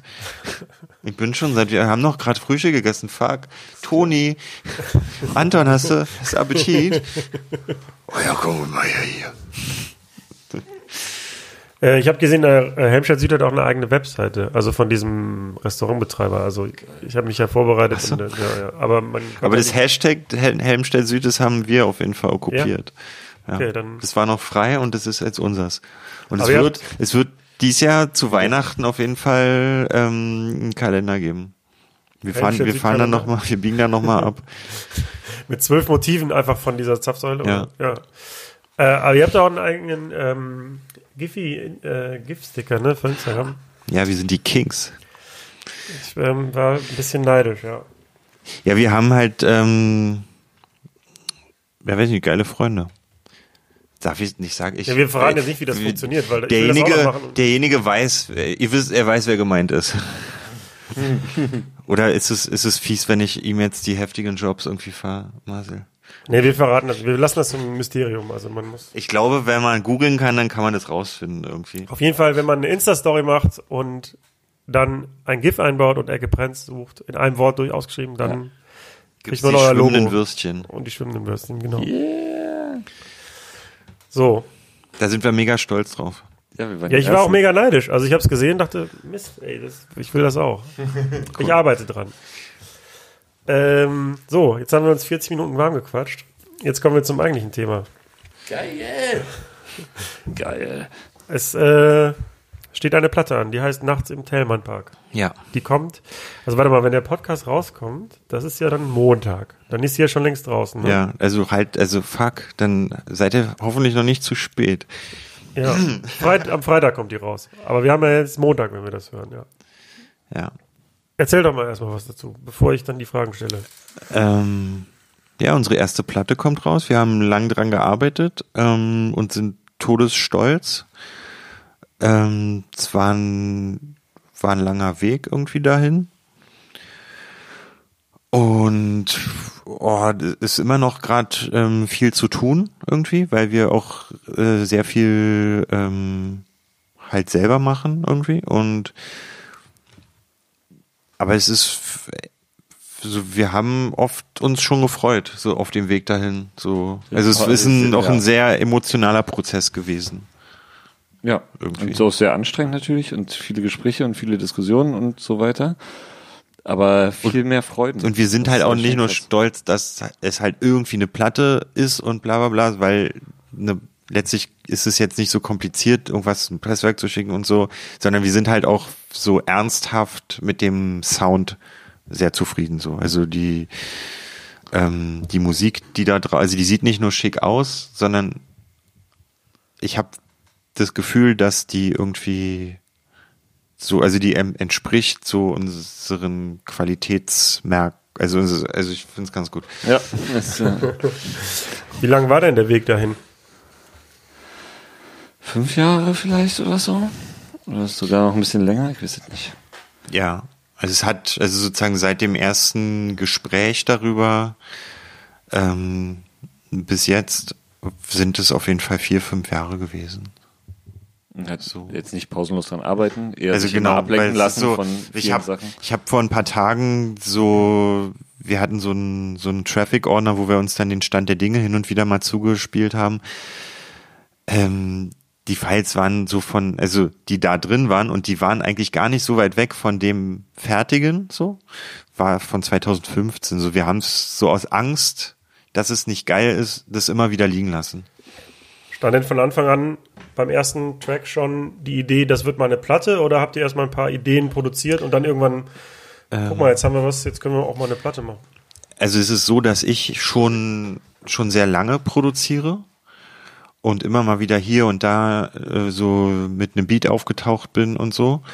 Und ähm, irgendwann kam der Dave von HHV auf mich zu und hat gefragt, willst du nicht mal irgendwie so so ein Sammelsurium aus alten Beats irgendwie? Wir haben planen hier so eine Serie irgendwie. Ähm, hast du nicht Bock da irgendwie auch so ein das zu machen? Und dann meinte ich, ja voll, aber ich würde es halt gern mit Roman machen, ähm, so, dass wir so eine Ecke Prenz, so eine Ecke Prenz EP irgendwie machen. Ja, und äh, zu dem Zeitpunkt haben wir schon mal einen Track irgendwie so ähm, irgendwie gemacht zusammen, aber haben eigentlich so effekt, so faktisch noch nie zusammen produziert so. Und wir hatten halt Bock, eine Platte zu machen, um dieses Ecke Prenz-Ding für uns irgendwie nochmal so auf ein anderes Level zu heben. Aber mussten halt erstmal auch lernen, so wo wollen wir hin, was wollen wir für einen Sound machen, weil ich habe einen Sound, Roman hat irgendwie einen Sound, so. Oh, sorry. Ähm, und so, und das mussten wir halt erstmal rausfinden und Das hat gedauert. weil wir halt, wie gesagt, auch nicht nur das machen, sondern halt so studieren, arbeiten. Ähm, wir haben ja irgendwo dazwischen auch noch so eine Art Privatleben. Ähm, Musik, Grafik, bababa, so da zwischendrin haben wir das halt immer irgendwie gemacht und ja. Ähm, stammt denn dieses die Anfänge zu produzieren auch aus der Zeit, wo ihr euch die Plattenspieler gekauft habt? Ging das so parallel oder habt ihr erst später angefangen? Ähm, Bei mir war es später. Ähm, ich ver oder eigentlich sogar früher, weil dann ich an meinem ersten Rechner oder so hatte ich dann so Magic Music Maker DVD oder also so ein CD und dann so Billigprogramm und oder Hip Hop EJ und so ein Shit. Ähm, das war aber natürlich kein Produzieren, das war halt mega wack. Aber da habe ich natürlich schon mal so rumgedrückt irgendwie und versucht irgendwie ein Beat zu machen. Ähm, aber dass ich mich für, für meinen Teil ernsthafter damit auseinandergesetzt habe, kam dort also viel später. Und selbst da habe ich es eigentlich nur für mich gemacht. Also eigentlich wusste bis zum Ankündigung, dass wir die Platte machen, nie so recht jemand, dass ich überhaupt produziere, weil ich das nur für mich gemacht habe. Und ähm, glücklicherweise dann halt auch von Martin und äh, anderen Freunden auch bestätigt wurde, dass das irgendwie ganz cool ist. Und in der Zusammenarbeit dann auch erst gemerkt habe, dass das, dass ich das so ein bisschen kann. Aber ich bin halt, ich bin kein Nerd, ich weiß nicht, was ich da mache, aber ich mache halt einfach. So. Wie sah denn dann die Arbeitsteilung aus? Also habt ihr dann schon Ideen und Skizzen so beide unabhängig voneinander eingebracht oder habt ihr euch dann auch tatsächlich zusammengesetzt und beide haben geklickt oder wie stelle ich mir das vor? ähm, da gab's komplett die, alle Wege. So. Es gibt Lieder, die, die Roman weitestgehend allein produziert hat. Dann gibt's Sachen, die ich weitestgehend allein produziert habe, wo wir, die wir dann aber immer noch mal so Ping-Pong hin und her geschickt haben und jeder hat irgendwie noch so ein bisschen ähm, Zutaten dazugegeben. Ähm, dann gab's Sachen, die, weiß ich, einer saß hinten und hat äh, Instagram geguckt und der andere hat halt, also so die, also man hat sich die Aura des Raums geteilt, so. Ähm, also so, Genau, dann gab es aber auch ganz, ähm, Martin samplet was, schickt mir das, ich mache einen Loop und irgendwelche Drums, schickt das zurück, Martin verändert die Drums, macht da was, dann baue ich daraus ein Edit, macht zwei, drei Scratches, dann ist das ein Achttakt-Loop, dann nimmt Martin den, baut dann da einen B-Part dazu und also es gab halt wirklich jeden hin und her schicken. Dass ich sitz, ich sitz bei Roman und guck in seinem Sample-Ordner und mach was sozusagen, also oder er schickt mir ein Sample, ey, ich habe das gefunden, das ist voll geil, lass mal probieren, da was draus zu machen, so. Ähm, also wir haben auch in dem in dem Prozess so, ich glaube auch am am Startpunkt sind wir auch teilweise so Beats von mir durchgegangen und haben geguckt, so wo welche Skizze ist irgendwie Ausbauwert, aus, ausbauenswert, die uns beiden so taugt, so wo, wo man sagt so, hey, das Ding will, will ich auf jeden Fall irgendwie, daraus will ich gerne was machen und dann hat man so lange daran so weiter produziert, bis es halt ein Track war. So. Genau, weil wichtig war halt auch, dass äh, Martin hatte bis zu dem jetzigen Zeitpunkt halt auch eine relativ klare Handschrift in seinen Beats, äh, was Stilistik und Sound angeht. Und es war zum Beispiel auch halt wichtig, dass es nicht nach Verräterbeats klingen soll, sondern dass halt klar ist, es ist irgendwie was dazugekommen oder was anders. Genau, einfach auch, es hat mich halt auch so als Produzenten halt voll gepusht, so das Feedback, ähm, wir gehen jetzt einen Schritt weiter. So, weil die Beats, die ich gemacht habe, waren halt so, also ich habe auch schon in der Vergangenheit so Instrumentaltracks gemacht. Ähm, aber letztlich war es schon, äh, waren es schon so immer der Versuch, irgendwie auch grundsätzlich so Rap-Instrumente, ähm, Instrumental zu machen, so. Halt so Beats, Loops, irgendwie. Es sind ja, also zwölf Tracks sind drauf, ne? Und das Ja. ist instrumentaler Hip-Hop, wenn man der, äh, na, ich habe es auch gehört, aber wenn man dem Infosheet trauen darf. Ja. Ähm, we- jetzt im Produktionsprozess denkt ihr dann eher so, ja, wir machen jetzt Kunst oder wir machen jetzt Musik oder denkt ihr, okay, wir machen jetzt Tracks, die wir auch mal auf der Tanzfläche spielen können? In erster Linie war es so, wir machen erstmal Kunst. Im Prozess der Platte hat sich dann aber, also war es, ähm, war es mir super wichtig, dass es auch quasi so unser Auflegespektrum irgendwie widerspiegelt. Aber nicht, dass man sagt, wir wollen jetzt so, also sozusagen, dass die Sachen im Kontext der Platte funktionieren, ihren Sound haben und ihren Platz haben auf der Platte, aber trotzdem auch alleine irgendwie als ähm, auch mal gern als Clubding, also so da sind ein paar Sachen, die die wir auch schon schon in den letzten Jahren mal irgendwo eingestreut haben so. Ähm, wie sieht denn so euer technisches Setup aus, wenn ihr produziert? Also was für Geräte und Software benutzt ihr? Ähm, Also der, die Main-Software ist seit Tag eins bei uns bei den Fruity Loops.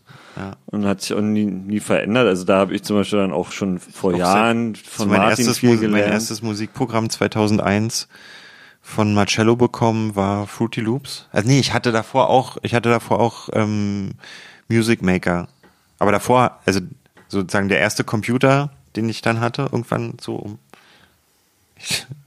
2000 rum oder so, der hatte eine, eine Magic's Music Maker CD auch bei und da war ich dann so, okay, cool. Und irgendwann hat mir Marcello dann in, der hat mir, glaube ich, auch sogar einen Computer gegeben, wo Fruity Loops drauf war. Und den habe ich dann immer angerufen, wie geht das, wie geht das und so. Und dann ähm, seit, ja, seit Tag eins Fruity Loops. Ich kann da, also ich, wir wollen, aber mal gucken. Genau. Ähm, dann aber halt auch äh, Cubase haben wir zum Beispiel genutzt, dann um wirklich äh, alles nochmal zu editieren und zusammenzutragen, weil es halt auch so ein bisschen konfus ist. Wir haben teilweise, es gibt Spuren, die sind so Handy-App. Geschichten, die werden dann da importiert, dann wird da ein Filter überlegt, dann werden sie exportiert, dann kommen die da rein, weil man dann noch was zerschnippeln will und Cuts aufnehmen will. Cuts nehme ich eigentlich meistens im Cubase auf und dann hast du irgendwann so einen Sp Spurenwirrwarr aus tausend verschiedenen Programmen. Äh, dann da mal ein Keyboard eingespielt, dann da mal das gemacht und so. Ähm, und deshalb war es so ein bisschen super chaotisch eigentlich bei uns. Ja. Aber fördert das nicht vielleicht auch so den kreativen Prozess, wenn man Genau. sich jetzt nicht auf eine Software oder auf irgendwas festlegt, sondern erstmal macht und dann am Ende guckt, wie man das Ja, das, also es ist halt so, im, im Prozess macht es halt mega viel Spaß, aber das bremst einen dann auch in diesem weiterführenden Prozess, so weil ähm, wenn man da halt nicht mehr so richtig durchsieht, dann muss man sich, also, also mich persönlich kostet es halt super viel Energie, Spuren rauszurechnen oder auch so den, wo ist der letzte Stand, wo ist das letzte Pfeil, weil, wie gesagt, so, es gibt Sachen, die dann im, im Fruity Loops halt irgendwie zusammengeführt wurden, ähm, aus diesem, dieser Summe von Fruity Loops habe ich Roman was geschickt, daraus, das hat er dann gescratcht und so einen Remix gemacht in cool äh, in, in, in Cubase, schickt mir das zurück und dann muss ich erstmal überlegen, so, okay, wie verarbeite ich das jetzt weiter? Lade ich seine Spuren wieder in Fruity Loops rein, ba, ba, ba, und wo, wie kriege ich das alles so raus, dass dann ein guter Mensch uns das dann mischen kann? Genau. Und der langfristige Plan ist natürlich, dass wir mit dem gleichen, mit dem gleichen Programm arbeiten, so dass man Also, so, sich dass halt, man auch einen Industriestandard hat, wo man dann genau. quasi dem, ähm, dem Mischer einfach sagt, hey, komm, wir haben hier eine geile Logic-Session und dann kann man alles so, Im besten Fall vielleicht sogar im eigenen, in der gleichen File arbeiten. Also ja, genau. genau. das gibt's Das halt so, das genau. machen halt Betty Ford Boys so, dass die wirklich einfach so virtuell dann einfach die Tracks geil so ähm, da, aber das ist halt, wir sind halt so, sag mal, semi Ist, genau, ist halt ein bisschen unserer Style und wie du auch gerade schon meintest, so ein Stück weit äh, fördert das definitiv den freien Umgang damit. Also so, ich weiß noch, dass wir einen Tag bevor wir zum Mischen gefahren sind, war halt bei dem einen, ey, da muss noch irgendwas Organisches rein und dann haben wir da noch so komische Rasseln ganz schnell aufgenommen. So, und dann war Dexter so, ey, brauche ich gar nicht viel machen, klingt ja schon voll geil. Dabei war das ein SM58, was auf der Tischkante lag und das voll Eine Schüssel, eine Schüssel mit Pfennigen, so. so. ähm, und das ist natürlich auch, also ich liebe das auch einfach irgendwie ähm, Field Recording Kram und so ist natürlich auch viel drauf und so. Also einfach ähm, sich nicht zu viel Gedanken darum machen, wie man es denn vermeintlich heutzutage richtig macht mit all den Möglichkeiten, die man hat, sondern einfach das nehmen, was da ist und gucken, was Geiles draus zu machen. Ich glaube, das ist so ein bisschen mein Problem, weil ich fange dann an, so eine Session aufzumachen. Also ich mache mit Ableton Live und dann beschrifte ich jede Spur und dann kriegen die noch Farben und so und dann bin ich fertig und dann habe ich schon keine Lust mehr, bevor der erste Ton überhaupt rauskommt. Weil ich, ich kann mich, wenn, wenn ich anfange, also ist auch bei Photoshop teilweise so, wenn ich anfange, sowas zu beschriften, dann merke ich dann auf dem Weg, ey, dieses System, was ich mir ausgedacht habe, war ja voll dumm. das macht ja gar keinen Sinn. Und dann, ah, wenn ich dann in, so in Photoshop auch so Sachen dann in so Gruppen, in Ordner und dann, und dann will ich da reinklicken und dann funktioniert das alles nicht mehr und dann kriege ich so die Krise. ja, das ist auf jeden Fall ein Also wo ich Killer so. genau, wo ich dann einfach wo wo es gibt Leute, die können super damit arbeiten und sagen, ja, so ist mein effektiver Workflow, aber für mich also mich bremst dieser effektive Workflow, weil mein Gehirn irgendwie andere Trampelpfade benutzt so. Das ist sehr schön beschrieben. Ähm, ja, ähm, habt ihr denn noch, also Software haben wir jetzt besprochen, habt ihr noch irgendwelche Hardware außer dem SM58? Und während du das beantwortest oder ihr, hole ich mal das kalte Vita mal. Geil. Ähm, na, die Hardware ist halt der Technics MK2. Sozusagen ist das Gerät, wo raus dann halt, wo die Samples herkommen, wo Scratches rausdingsen so. Du hast auch ähm, viel mit dem mit dem mit den Triggerpads vom vom Mixer gemacht so. Genau, damit, also schon irgendwie so handmäßig, dann so halt so ein paar ähm, billig äh, Kinderklaviere oder hab so einen geilen alten Synthi von Martin mal bekommen. Mit dem ist was eingespielt. Dann haben wir zum Beispiel auch mit dem äh, Vestax Handy-Tracks habe ich ein Sample aufgenommen und habe die Sample-Geschwindigkeiten, dass es so eiert, halt einfach mit dem Plattenspieler gemacht, weil der eh nicht so einen starken Antrieb hat, anstatt das später am Rechner zu machen. Weil ich das halt zum Beispiel dann auch geil finde, dass das einfach feststeht, wie das Sample eiert. Das, ich kann darauf nicht mehr frei zugreifen, sondern es ist einfach safe.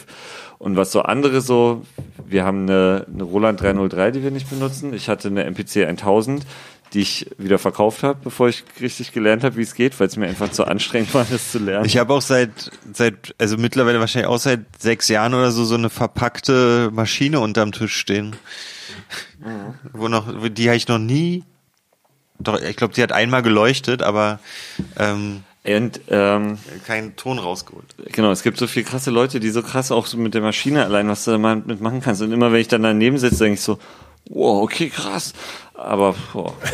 Also wie gesagt, schon diese MPC 1000 habe ich nämlich dann mich noch von Hubert Davis damals, schon viele Jahre her, beraten lassen. Der meinte, ja, hier kauft ihr die extra mit dem Crack, dann geht das und das einfacher. Ähm, alles gemacht und dann stand die da und ich dachte, fuck, boah, zu anstrengend. Weil halt so am Ende ist dann so das, also mein oder unser intuitives Ding halt dann Fruity Loop so. Ja. Ich hab's halt dann im, ähm, es gibt jetzt sogar so, ein, so eine Beta-Version für Mac mir gekauft, damit das funktioniert so. Dachte ich so nach 15 Jahren kann ich auch mal 200 Dollar irgendwie in die Hand nehmen und mir eine offizielle Variante, also eine offizielle Version kaufen. Ähm, und auch auch dieses Fruity Loops benutzen wir nicht so, wie man das auch benutzen kann. Also, weil da kann man ja auch eigentlich, das ist ja auch ein komplettes Studio, man kann damit recorden, man kann da, also das. Also du glaubst das, nicht, wenn ich hier manchmal, hier Marcel, ähm, der hat in unserem Changes-Video eine Rolle, das ist quasi der eine Schauspieler in dem Video, der ist eigentlich auch Produzent. Der ist Marshall viel, Anderson. Genau, Marshall Anderson heißt der. Viel, viel jünger als wir. Und der ist so krass. Und wenn ich dem manchmal so über die Schulter gucke, äh, wenn der mit Fruity auch produziert, denke ich mir so, oh Mann, Alter. cool. Das ist echt krass. Aber äh, genau, also wir machen einfach so, wie wir machen. Ohne, ja. Eure, Herange also, eure Herangehensweise ist ja schon sehr so eine Hip-Hop-Herangehensweise, also sehr viele Samples. Ne? Wie geht da so der kreative Prozess? Also sucht ihr euch erstmal ein paar Samples zusammen und dann baut ihr noch so ein Drum drunter oder, oder wie? Ja, früher war es halt so, dass ich einfach ähm, viele irgendwie irgendwoher Platten, Platten gekauft, whatever so und dann einfach so einen Nachmittag da gesessen, alle Platten durchgehört, ähm, dann das ähm, Audition laufen lassen und ähm, alles aufnehmen, dann hört man sich das durch, schneidet sich schon mal so Samples oder Geräusche oder irgendwas Kram, den, den man cool findet so und speichert es ab. Und dann irgendwann äh, tue ich das halt so in so einen Ordner und dann gehe ich das so durch, gucke irgendwie was Interessantes, spiele mit diesem Sample rum. Und ähm, daraus entwickelt sich ja schon so eine irgendwie eine, eine Geschwindigkeit oder irgendwie so ein, so ein Groove. Und dann baue ich irgendwie so Drums drumherum. Dann lösche ich die wieder, dann mache ich neu, dann wechsel, tausche ich die tausche ich die Snare aus und so, bis es dann so. Also manchmal geht's halt super schnell, dass man halt irgendwie einen geilen Loop hat, so. Manche Sachen liegen halt dann einfach jahrelang rum und irgendwann hört man die dann, hört man wieder mal so alte, alte Sessions durch oder so und dann findet man was, was einen dann irgendwie inspiriert oder wo man dann, ah, da könnte man ja das jetzt draus machen, weil man ja ständig durch Musik hören immer wieder neuen Input hat, wie man hm, Sachen irgendwie geil machen kann, so. Bei mir ist es auch immer die Melodie. Ob die jetzt eingespielt ist oder Sample ist, ist äh, aber es geht, die Melodie gibt alles vor, eigentlich. Und dann achtet ihr, wenn ihr so Drums ähm, dann drunter baut, dann auch direkt, dass es so richtig on point ist und ähm, weiß ich nicht, mit Sidechaining und alles Mögliche? Oder baut ihr erstmal arrangiert und das Mixing, ich meine, ihr lasst euch eh noch helfen hinterher beim Mixen und Ja. beim Mastern. Ähm, genau, also hat das dann schon Priorität, dass es schon richtig fett klingt oder ist erstmal Arrangement also- und dann Uns ist so ein klar, das wäre natürlich, also der Anspruch, also ich weiß, dieser Song muss fett äh, gemacht werden, so. Ähm, aber ich glaube, da spreche ich auch für dich, dass es eher erstmal darum geht, einen, Grundsound irgendwie reinzubringen, ein Grundfeeling. Und ähm, dann muss man, ähm, also wir, wir sind mit dieser Platte dann zu Dexter gefahren und haben das Glück, dass er unsere Idee gefühlt hat, so, so dass er den Track nicht aufgeräumt hat und dann so, ey, das muss aber so sein und das muss so und das muss so. Und dann hörst du dein Beat und denkst so, nee, das ist nicht mehr das, was ich da wollte, sondern er, er hat halt diesen, er hat die Story verstanden, die wir mit dem jeden, jedem einzelnen Track irgendwie erzählen wollten und hat halt das rausgekitzelt irgendwie. Aber er macht schon das Mixing dann noch, das heißt, die, die Spuren liegen noch einzeln vor. Genau, wir haben alles dann sozusagen in ganz psychofeinen Arbeit alles rausgerechnet, beschriftet und so und ihm so Einzelspuren geschickt von den Sachen und der, er hat sich dann das ins, ins Logic gezogen und ähm, dann haben wir da noch mal so ein bisschen drin rumgeschoben und das irgendwie so halt, er hat halt gemixt. So, dass einfach so, okay, dass man die Drum hört, so, und dass die auch knallt. Mm, Wenn ich mir jetzt vornehme, ich mache jetzt eine eigene Platte und habe jetzt schon so ein bisschen produziert, was sind denn so genau die Schritte, die noch kommen von dem Moment, wo ich quasi bei Fruity Loops abspeicher, bis zu dem Tag, wo die Vinylplatte per Post geschickt wird? Wird sie überhaupt per Post geschickt, ist die Frage. Ja, das, das gibt's noch tatsächlich. Ähm, also Spuren einzeln rausrechnen, das dann nochmal in eventuell in durch durch Cubase ziehen oder so, also einfach so aufräumen, die Spuren ordentlich beschriften, das dann in Ordner tun, zippen, wegschicken, dann An Dexter schicken, ja? Genau. oder Dexter schicken. Ähm, der macht dann, dass es geil ist. und äh, so- sozusagen so der Tontechniker, der sich darum kümmert, der macht dann quasi einen einen Vinylmaster und einen Digitalmaster im Idealfall. Ich glaube, Oder das musst du kurz erklären, was der Unterschied ist. Also, das eine ist quasi das, was, also der,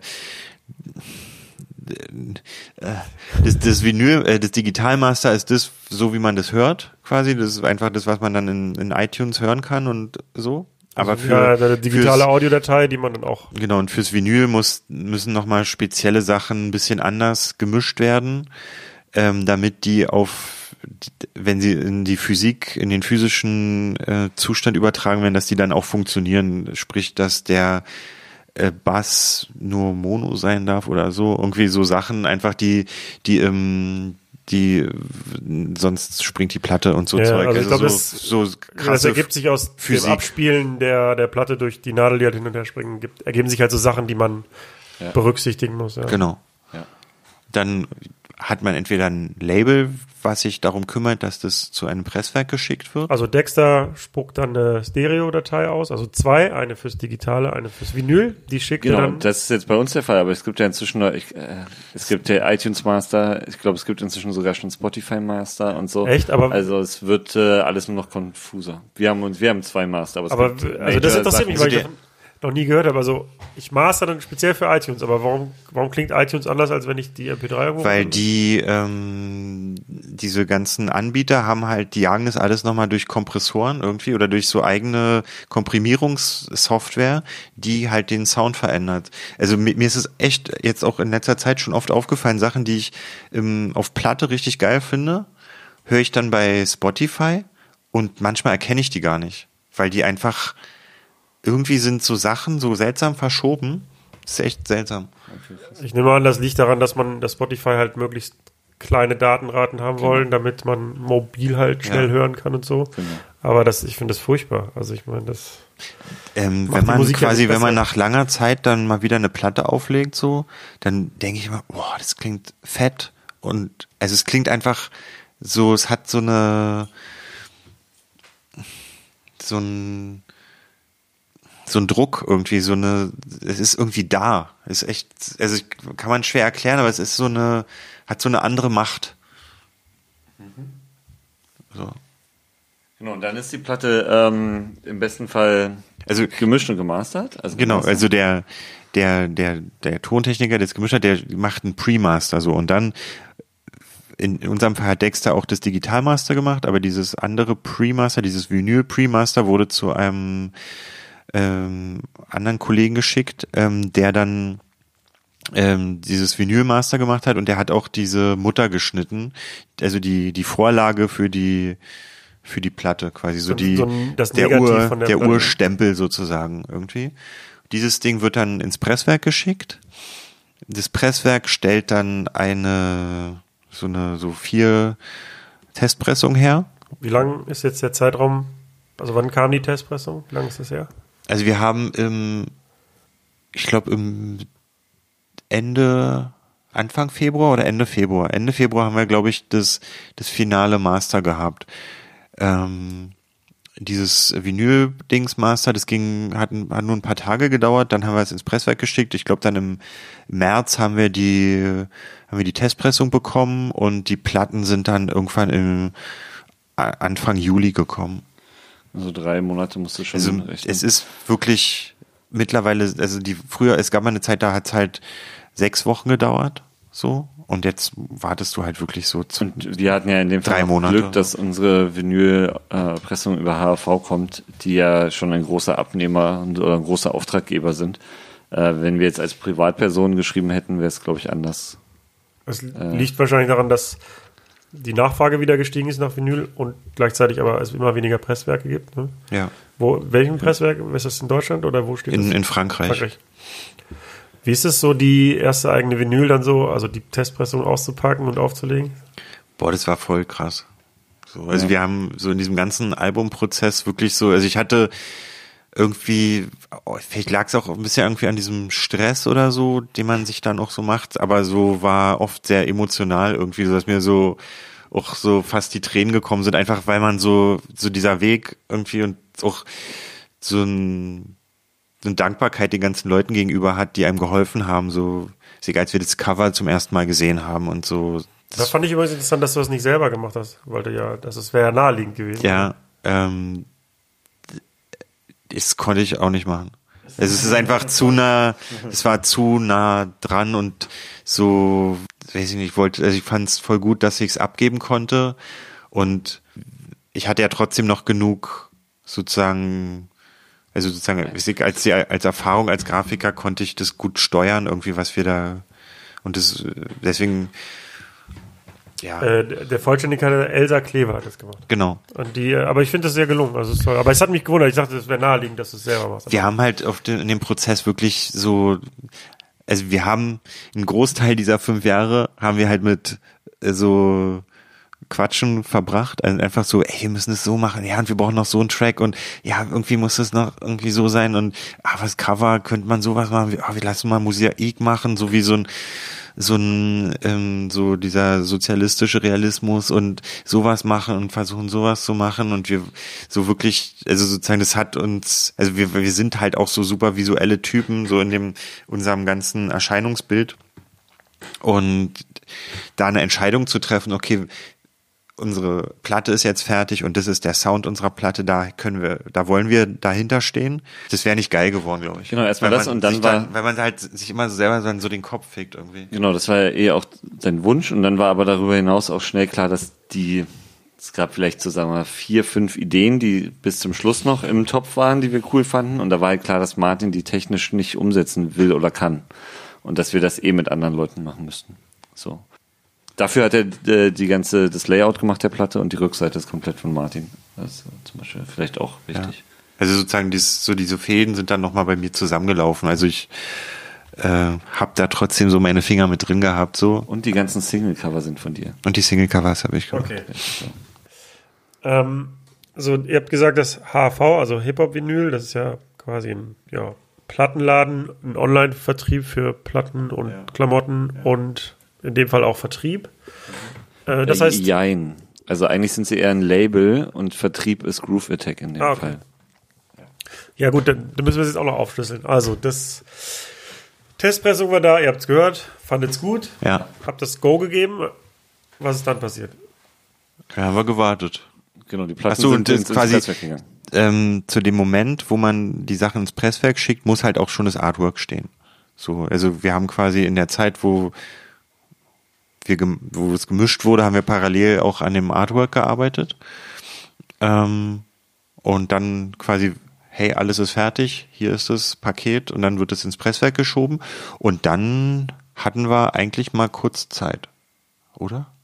Also wir haben dann schon im Kopf so ähm, angefangen halt so Videokram zu auszuloten und ähm, mit unserem Regisseurfreund irgendwie, mit dem wir schon lange mal was machen wollten, so sind wir dann, konnten wir endlich irgendwie zusammenkommen. Ähm, haben irgendwie so dieses Videozeug angeleiert. Ähm, parallel haben wir dann auch schon halt so um so Pressetexte kümmern müssen und so Ja, überhaupt, wie so, vertreibt so eine man Art, das? Wir haben uns auch so eine, wie so einen Promoplan irgendwie überlegt, was kann man machen, wie wollen wir das promoten, was wollen wir für eine, für Banner machen oder so Zeug. Und, da, den digitalen Weg, also den muss man ja auch. und wir, das ist halt auch wieder so ein Punkt, wo wir einfach auch viel über Möglichkeiten und dies und das alles so super viel gesprochen haben, dann aber auch beim Machen kommen dann einfach auch so kurzfristig so auch dann nochmal Ideen dazu irgendwie.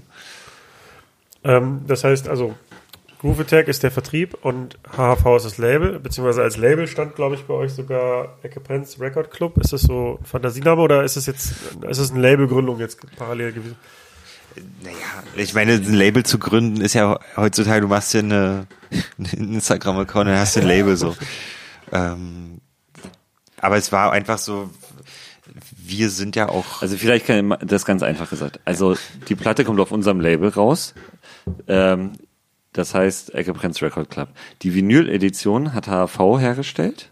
Ähm, die, die ganzen digitalen Geschichten laufen über Ecke Prinz Record Club, machen wir selber. Und als Vertriebsstruktur über, also die, die, also hauptsächlich wird die Platte ja direkt von über HV vertrieben. Wenn aber jetzt, weil das war uns super wichtig, dass auch jeder kleine Laden in ganz Deutschland oder weltweit diese Platte ordern kann, das kann HV gar nicht stemmen. Deshalb haben die dann wiederum äh, Vertriebspartner und den eigentlichen Vertrieb und da arbeiten sie mit oder wir dann mit Groove Attack zusammen, dass sozusagen auch die kleinen Läden das bestellen können und nicht zum Einkaufspreis bei HV quasi. Also, oder zum Verkaufspreis meine ich. So. Also wenn ich Berliner bin und die Platte will, dann gehe ich zur HV. ja.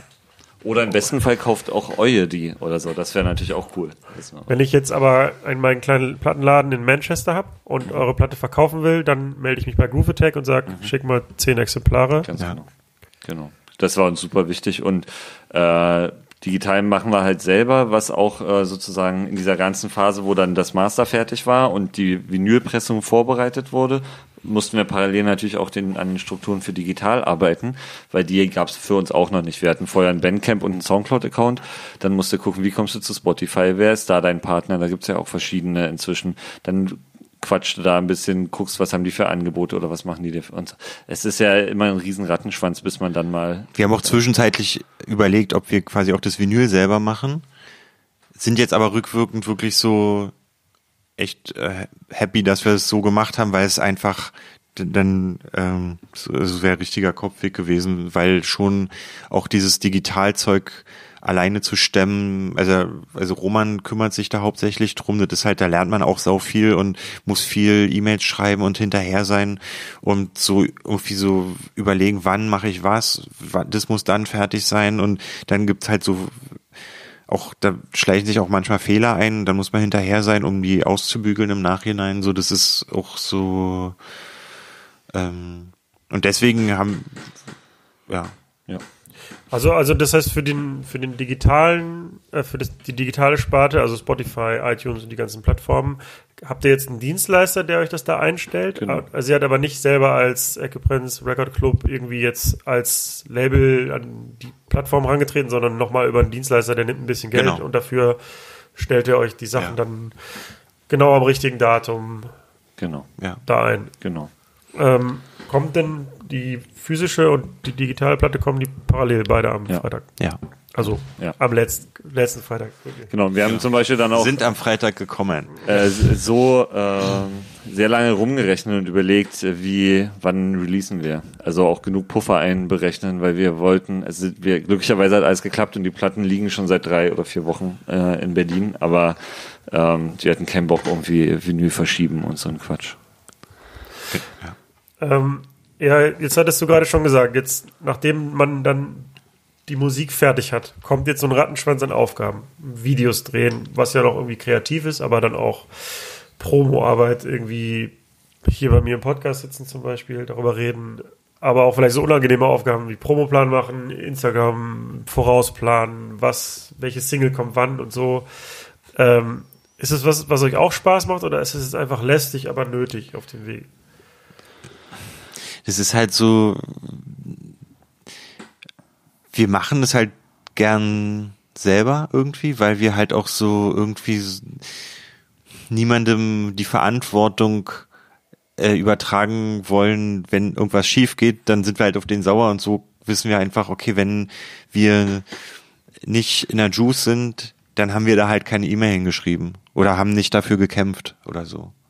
Oder wir haben direkt das Feedback, so wenn man manchmal über so, weiß ich, wenn Booking nicht klar geht oder so, dann fragt man sich so, hm, warum klappt denn das nicht? Wir, eigentlich war doch alles cool und so, wer, wo ist denn jetzt da, man sucht dann halt immer irgendwie so den, die, die faule Stelle, weil wir das halt auch irgendwie, ich ein bisschen können, so, also aus der Historie heraus. So, ich habe das halt damals bei Spoken View auch gemacht irgendwie. Es ist nicht das, was mir am meisten Spaß macht, aber es macht auch Spaß, das für sich selber zu machen. So.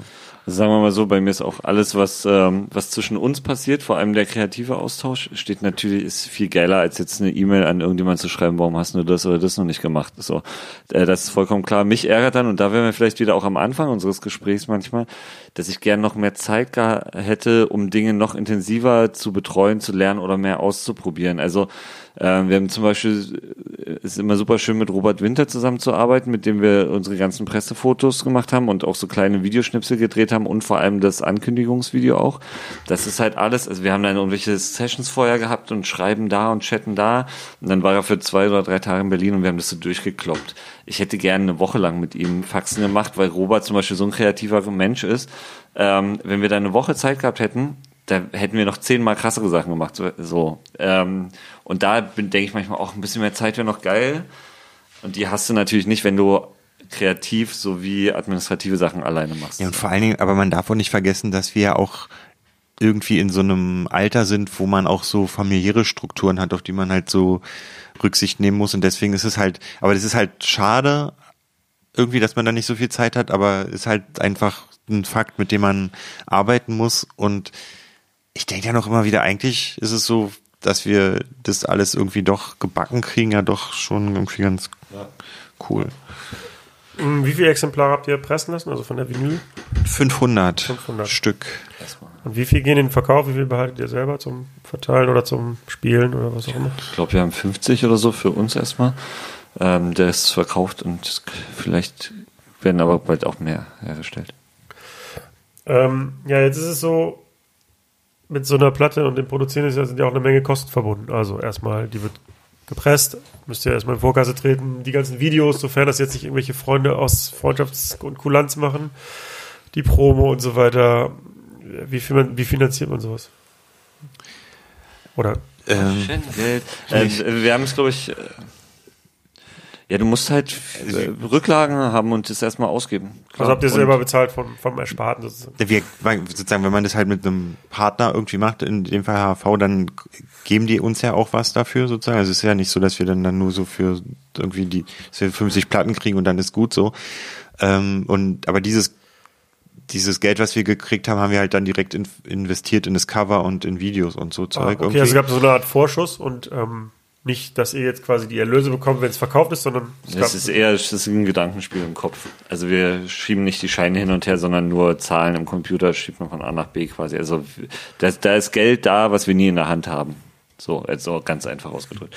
Und darüber hinaus gibt man natürlich noch viel mehr und viel mehr Geld aus. Und wenn man die Zeit, die man investiert, auch in Geld umrechnen würde, was man natürlich nicht macht, aber dann ist das ja das Minusgeschäft des Lebens. So, aber darum geht's ja eh nicht. Nee, aber ihr seid jetzt nicht privat insolvent. Oder was?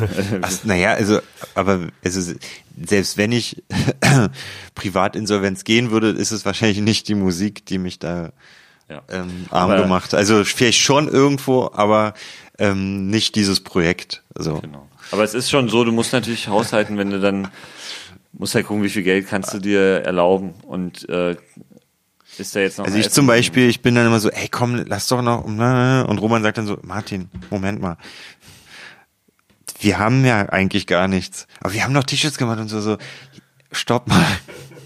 Genau. Also wir haben auch natürlich eine Bandkasse und die ähm, befüllt man dann mit Geld, wenn mal Geld da ist und ähm, davon äh, finanziert man natürlich auch Sachen.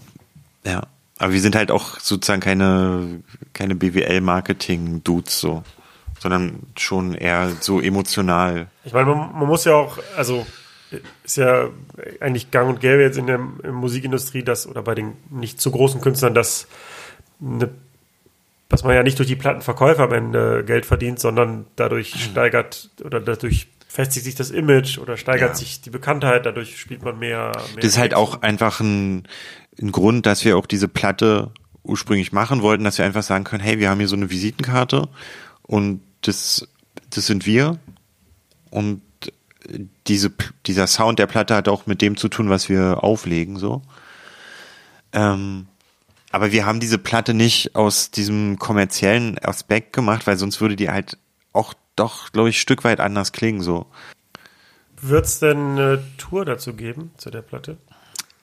ist irgendwie ein Stück weit unser Traum, aber wir müssen halt so Step by Step irgendwie in die Zukunft planen. So sozusagen also jetzt diese die letzten drei Monate waren auf jeden Fall so anstrengend, dass man halt schwer so noch Luft hatte irgendwie ähm, groß ähm, darüber nachzudenken, aber es wird, wir werden mit der Platte und auf jeden Fall unterwegs sein, also sicher. Genau. Ach genau, was, was ich eben noch fragen wollte, weil ja jetzt quasi die sehr viel Zeit verstrichen ist, seitdem ihr quasi die Musik abgeschickt ist, habt, beziehungsweise seitdem die ersten Tracks 2015 schon fertig waren. Bis jetzt, wo sie rauskommt, verliert man da nicht so ein bisschen so den emotionalen Bezug zu dem zum Projekt? Oder ist es nicht nervig? Also will man nicht einfach, okay, der Track ist fertig, jetzt will ich ihn raushauen? Ja, äh, äh, Ist manchmal so. Ja, manchmal aber auch nicht. Also weil ich mich zum Beispiel so darauf gefreut habe, einfach nur, dass es niemand weiß und man irgendwann sagt, so, das ist es. Wir haben Oder die Platte auch unter, unterwegs halt niemandem gezeigt, so. Genau, also äh, genau. Und einfach diese Vorfreude, dann ähm, das allererste Mal eine eigene Vinyl, also weißt du, man kauft seit, weiß nicht, 15, 20 Jahren Vinylplatten und dann hast du endlich deine eigene in der Hand und so diese Vorfreude darauf war so groß, dass ich ähm, darauf gern gewartet habe. Allerdings freue ich mich jetzt, dass die rauskommt. Aber wenn sie jetzt einfach nur digital kommen würde, würde ich mich wahrscheinlich, also es wäre auch cool, aber dann mit so einer Vinyl-Veröffentlichung ist äh, erreift schon noch mal ein Stück weit Die, mehr also auch diese ganzen, das, was ich vorhin schon beschrieben habe, diese ganzen sozusagen emotionalen Momente, sozusagen, das war halt schon, also es hätte ich dann nicht gehabt, wenn man es einfach so viel hätte verpuffen lassen. So. Ja. Also uns war auch quasi, ich, ich hab, also der oder die Hoffnung, dass wir jetzt in, in Zukunft auch dann so regelmäßiger ähm, Sachen releasen, aber uns ist halt dieser erste ähm, dieser erste Schritt halt so wichtig gewesen, dass es halt dann auch richtig geil ist, dass man nicht quasi unseren ganzen Prozess so auf Soundplatz so nachvollziehen kann, sondern dass halt das auch durch unseren Qualitätsfilter gegangen ist und dass es so, also es ist irgendwie auch, glaube ich, nicht unbedingt so eine zeitgemäße Herangehensweise, sondern es ist halt schon so wie, so wie wir unsere Vorbilder auch wahrgenommen haben. so irgendwann im Plattenland stehen, eine RJD2-Platte finden und die so und völlig geflasht davon sein und vorher nie von dem Typen was gehört haben, sondern dann so und dann so und dann plötzlich bringt er relativ viel raus und dann so quasi. Ich habe jetzt noch ein paar Fragen von äh, Hörern. Äh, ich, super unprofessionell habe ich sie mir nicht rausgeschrieben, sondern muss sie jetzt hier direkt von Das Instagram ist doch nicht so schlimm, man entschuldigt sich nicht. Dafür es ist alles, alles toll. Das Tolle ist ja, dass ich schneiden kann. Das wird nie jemand erfahren, was ich gerade gesagt habe. ähm, also, Alec Webb fragt, wenn ihr euch entscheiden müsstet, Fatoni oder Dexter? Tricky. Ja, musst du jetzt entscheiden. Also im Ecke-Prenz-Kontext würde ich natürlich sagen Dexter, weil sonst würde die Platte nicht so gut klingen, wie sie jetzt klingt. Sorry, Vertun. Aber vielleicht haben die Fatoni-Konzerte, die du gespielt hast, ja. Also ich habe viele, ich habe viele Konzerte gespielt, wo beide waren und auch, also ich fand das immer beides cool. Also ich soll dann von Kai aus Kiel, das ist der von Ich habe beide lieb, sorry. Okay. Jetzt war ich zu schnell. Äh, also von Kai aus Kiel, der aus dem Luna, der Kai, ähm, Hi. fragt, Hallo. Ja, also ich soll grüßen, genau. Und äh, wie viel Würstchen könnt ihr hintereinander verputzen? Ich war schon mal ähm, besser. Ja. Äh, bin nicht also mehr es so. ist natürlich jetzt auch schwierig, weil es geht ja auch um die Größe. Es reden wir von einer Wiener oder einer Mini, Mini, Mini. Es geht nicht immer um die Größe. Ja, genau. Aber wenn es eine große Roster ist, kann ja auch eine XXL-Bratwurst hier sonst so sein. Ähm, ich werfe einfach mal die Zahl 12 in den Raum. Äh, die ist aber klar, dass dann, wenn wir das nächste Mal bei, Bei, bei, bei ihm sind, dass er dann, was dann passiert, ne? Genau, dann, ähm, Mach, ey, dann gibt wir- kein, wir- wir- kein, wir- kein Abendessen, sondern dann gibt es halt zwölf Würstchen. So. also wir, wir, Wir wollten ähm, eh grillen mit Kai. Jetzt fällt es mir wieder ein. Sorry.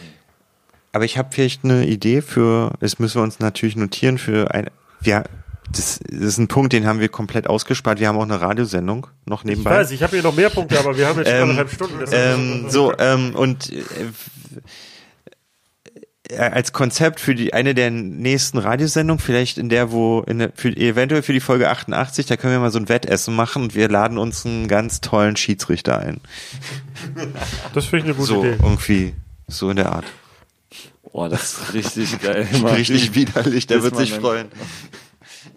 Äh, aber liebe Grüße nach Kiel auf jeden Fall. Schöne Grüße, bis bald. Wenn es um Rostbratwürste ging, würde ich einfach sagen zwei. Nicht, dass der da irgendwie jetzt 24 Würste kauft, wenn wir das nächste Mal da sind. Es geht nämlich auch um Nachhaltigkeit und wir wollen das nicht wegschmeißen, Okay, Kai. wenn wir schon Fleisch essen müssen. Äh, Jeff Kaker in Trouble fragt, wie stylisch kann man sein? Ich glaube, es ging um das Foto, was ich dazu gepostet habe. Ach so, das ist. Ah. Shoutout an Paul Gärtner, der diese Stylischkeit hat einfangen können. Das Paul Gärtner Foto, ja, Paul Gärtner Fotograf. Instagram-Seite. Macht er nicht auch Beatsteaks oder so? Genau. Ja.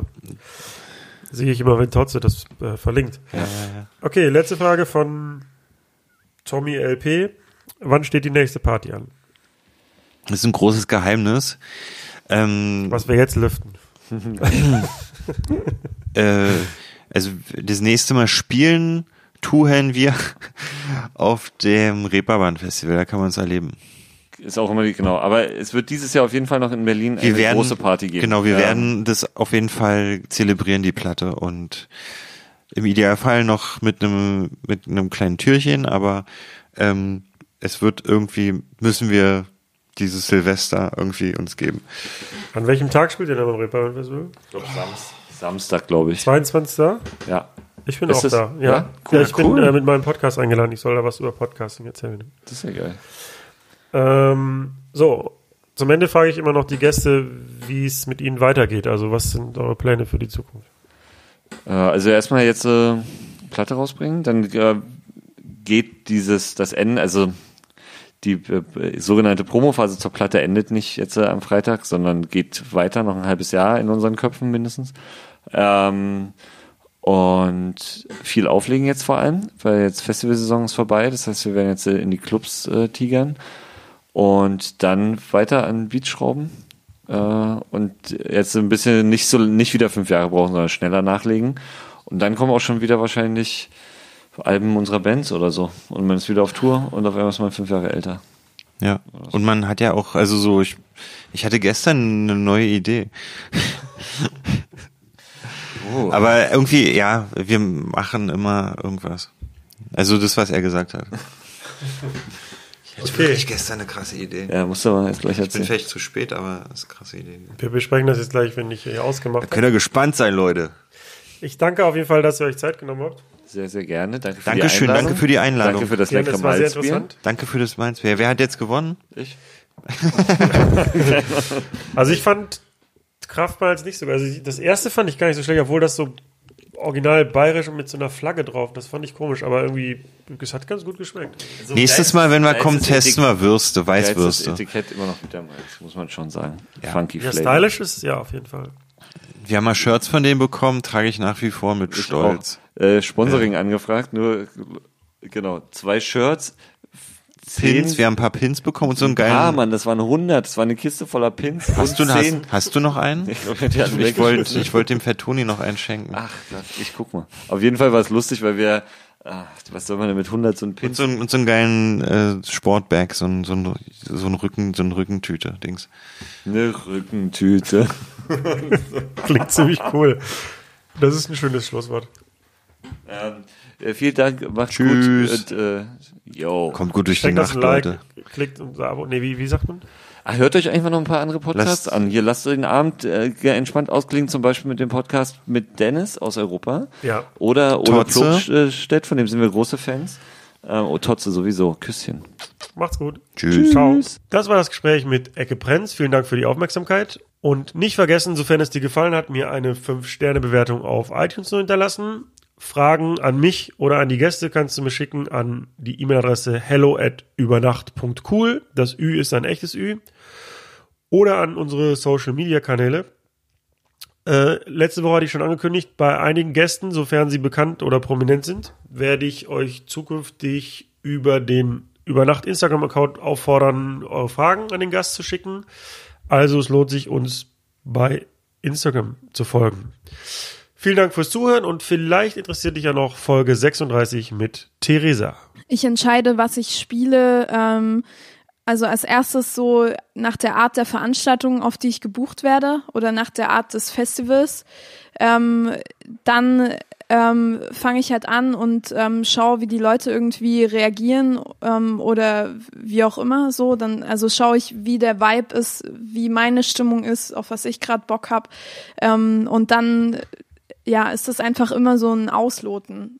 Fühle ich mich halt irgendwie in so einer komfortablen Situation, dass ich einfach Musik höre und ähm, dann entscheide, gefällt mir die oder gefällt mir die nicht. Und dann, wenn sie mir gefällt, schmeiße ich die in einen Ordner rein. Ähm, und der, der Ordner, den ich mir dann sozusagen ähm, zusammengestellt habe, den selektiere ich dann einen Tag später oder so nochmal durch, ob mir die Songs immer noch gefallen. Ähm, und wie ich das verwenden könnte, ob das halt eher was für die Radioshow ist.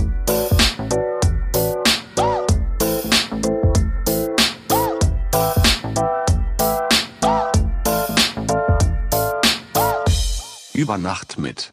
Steve Clash.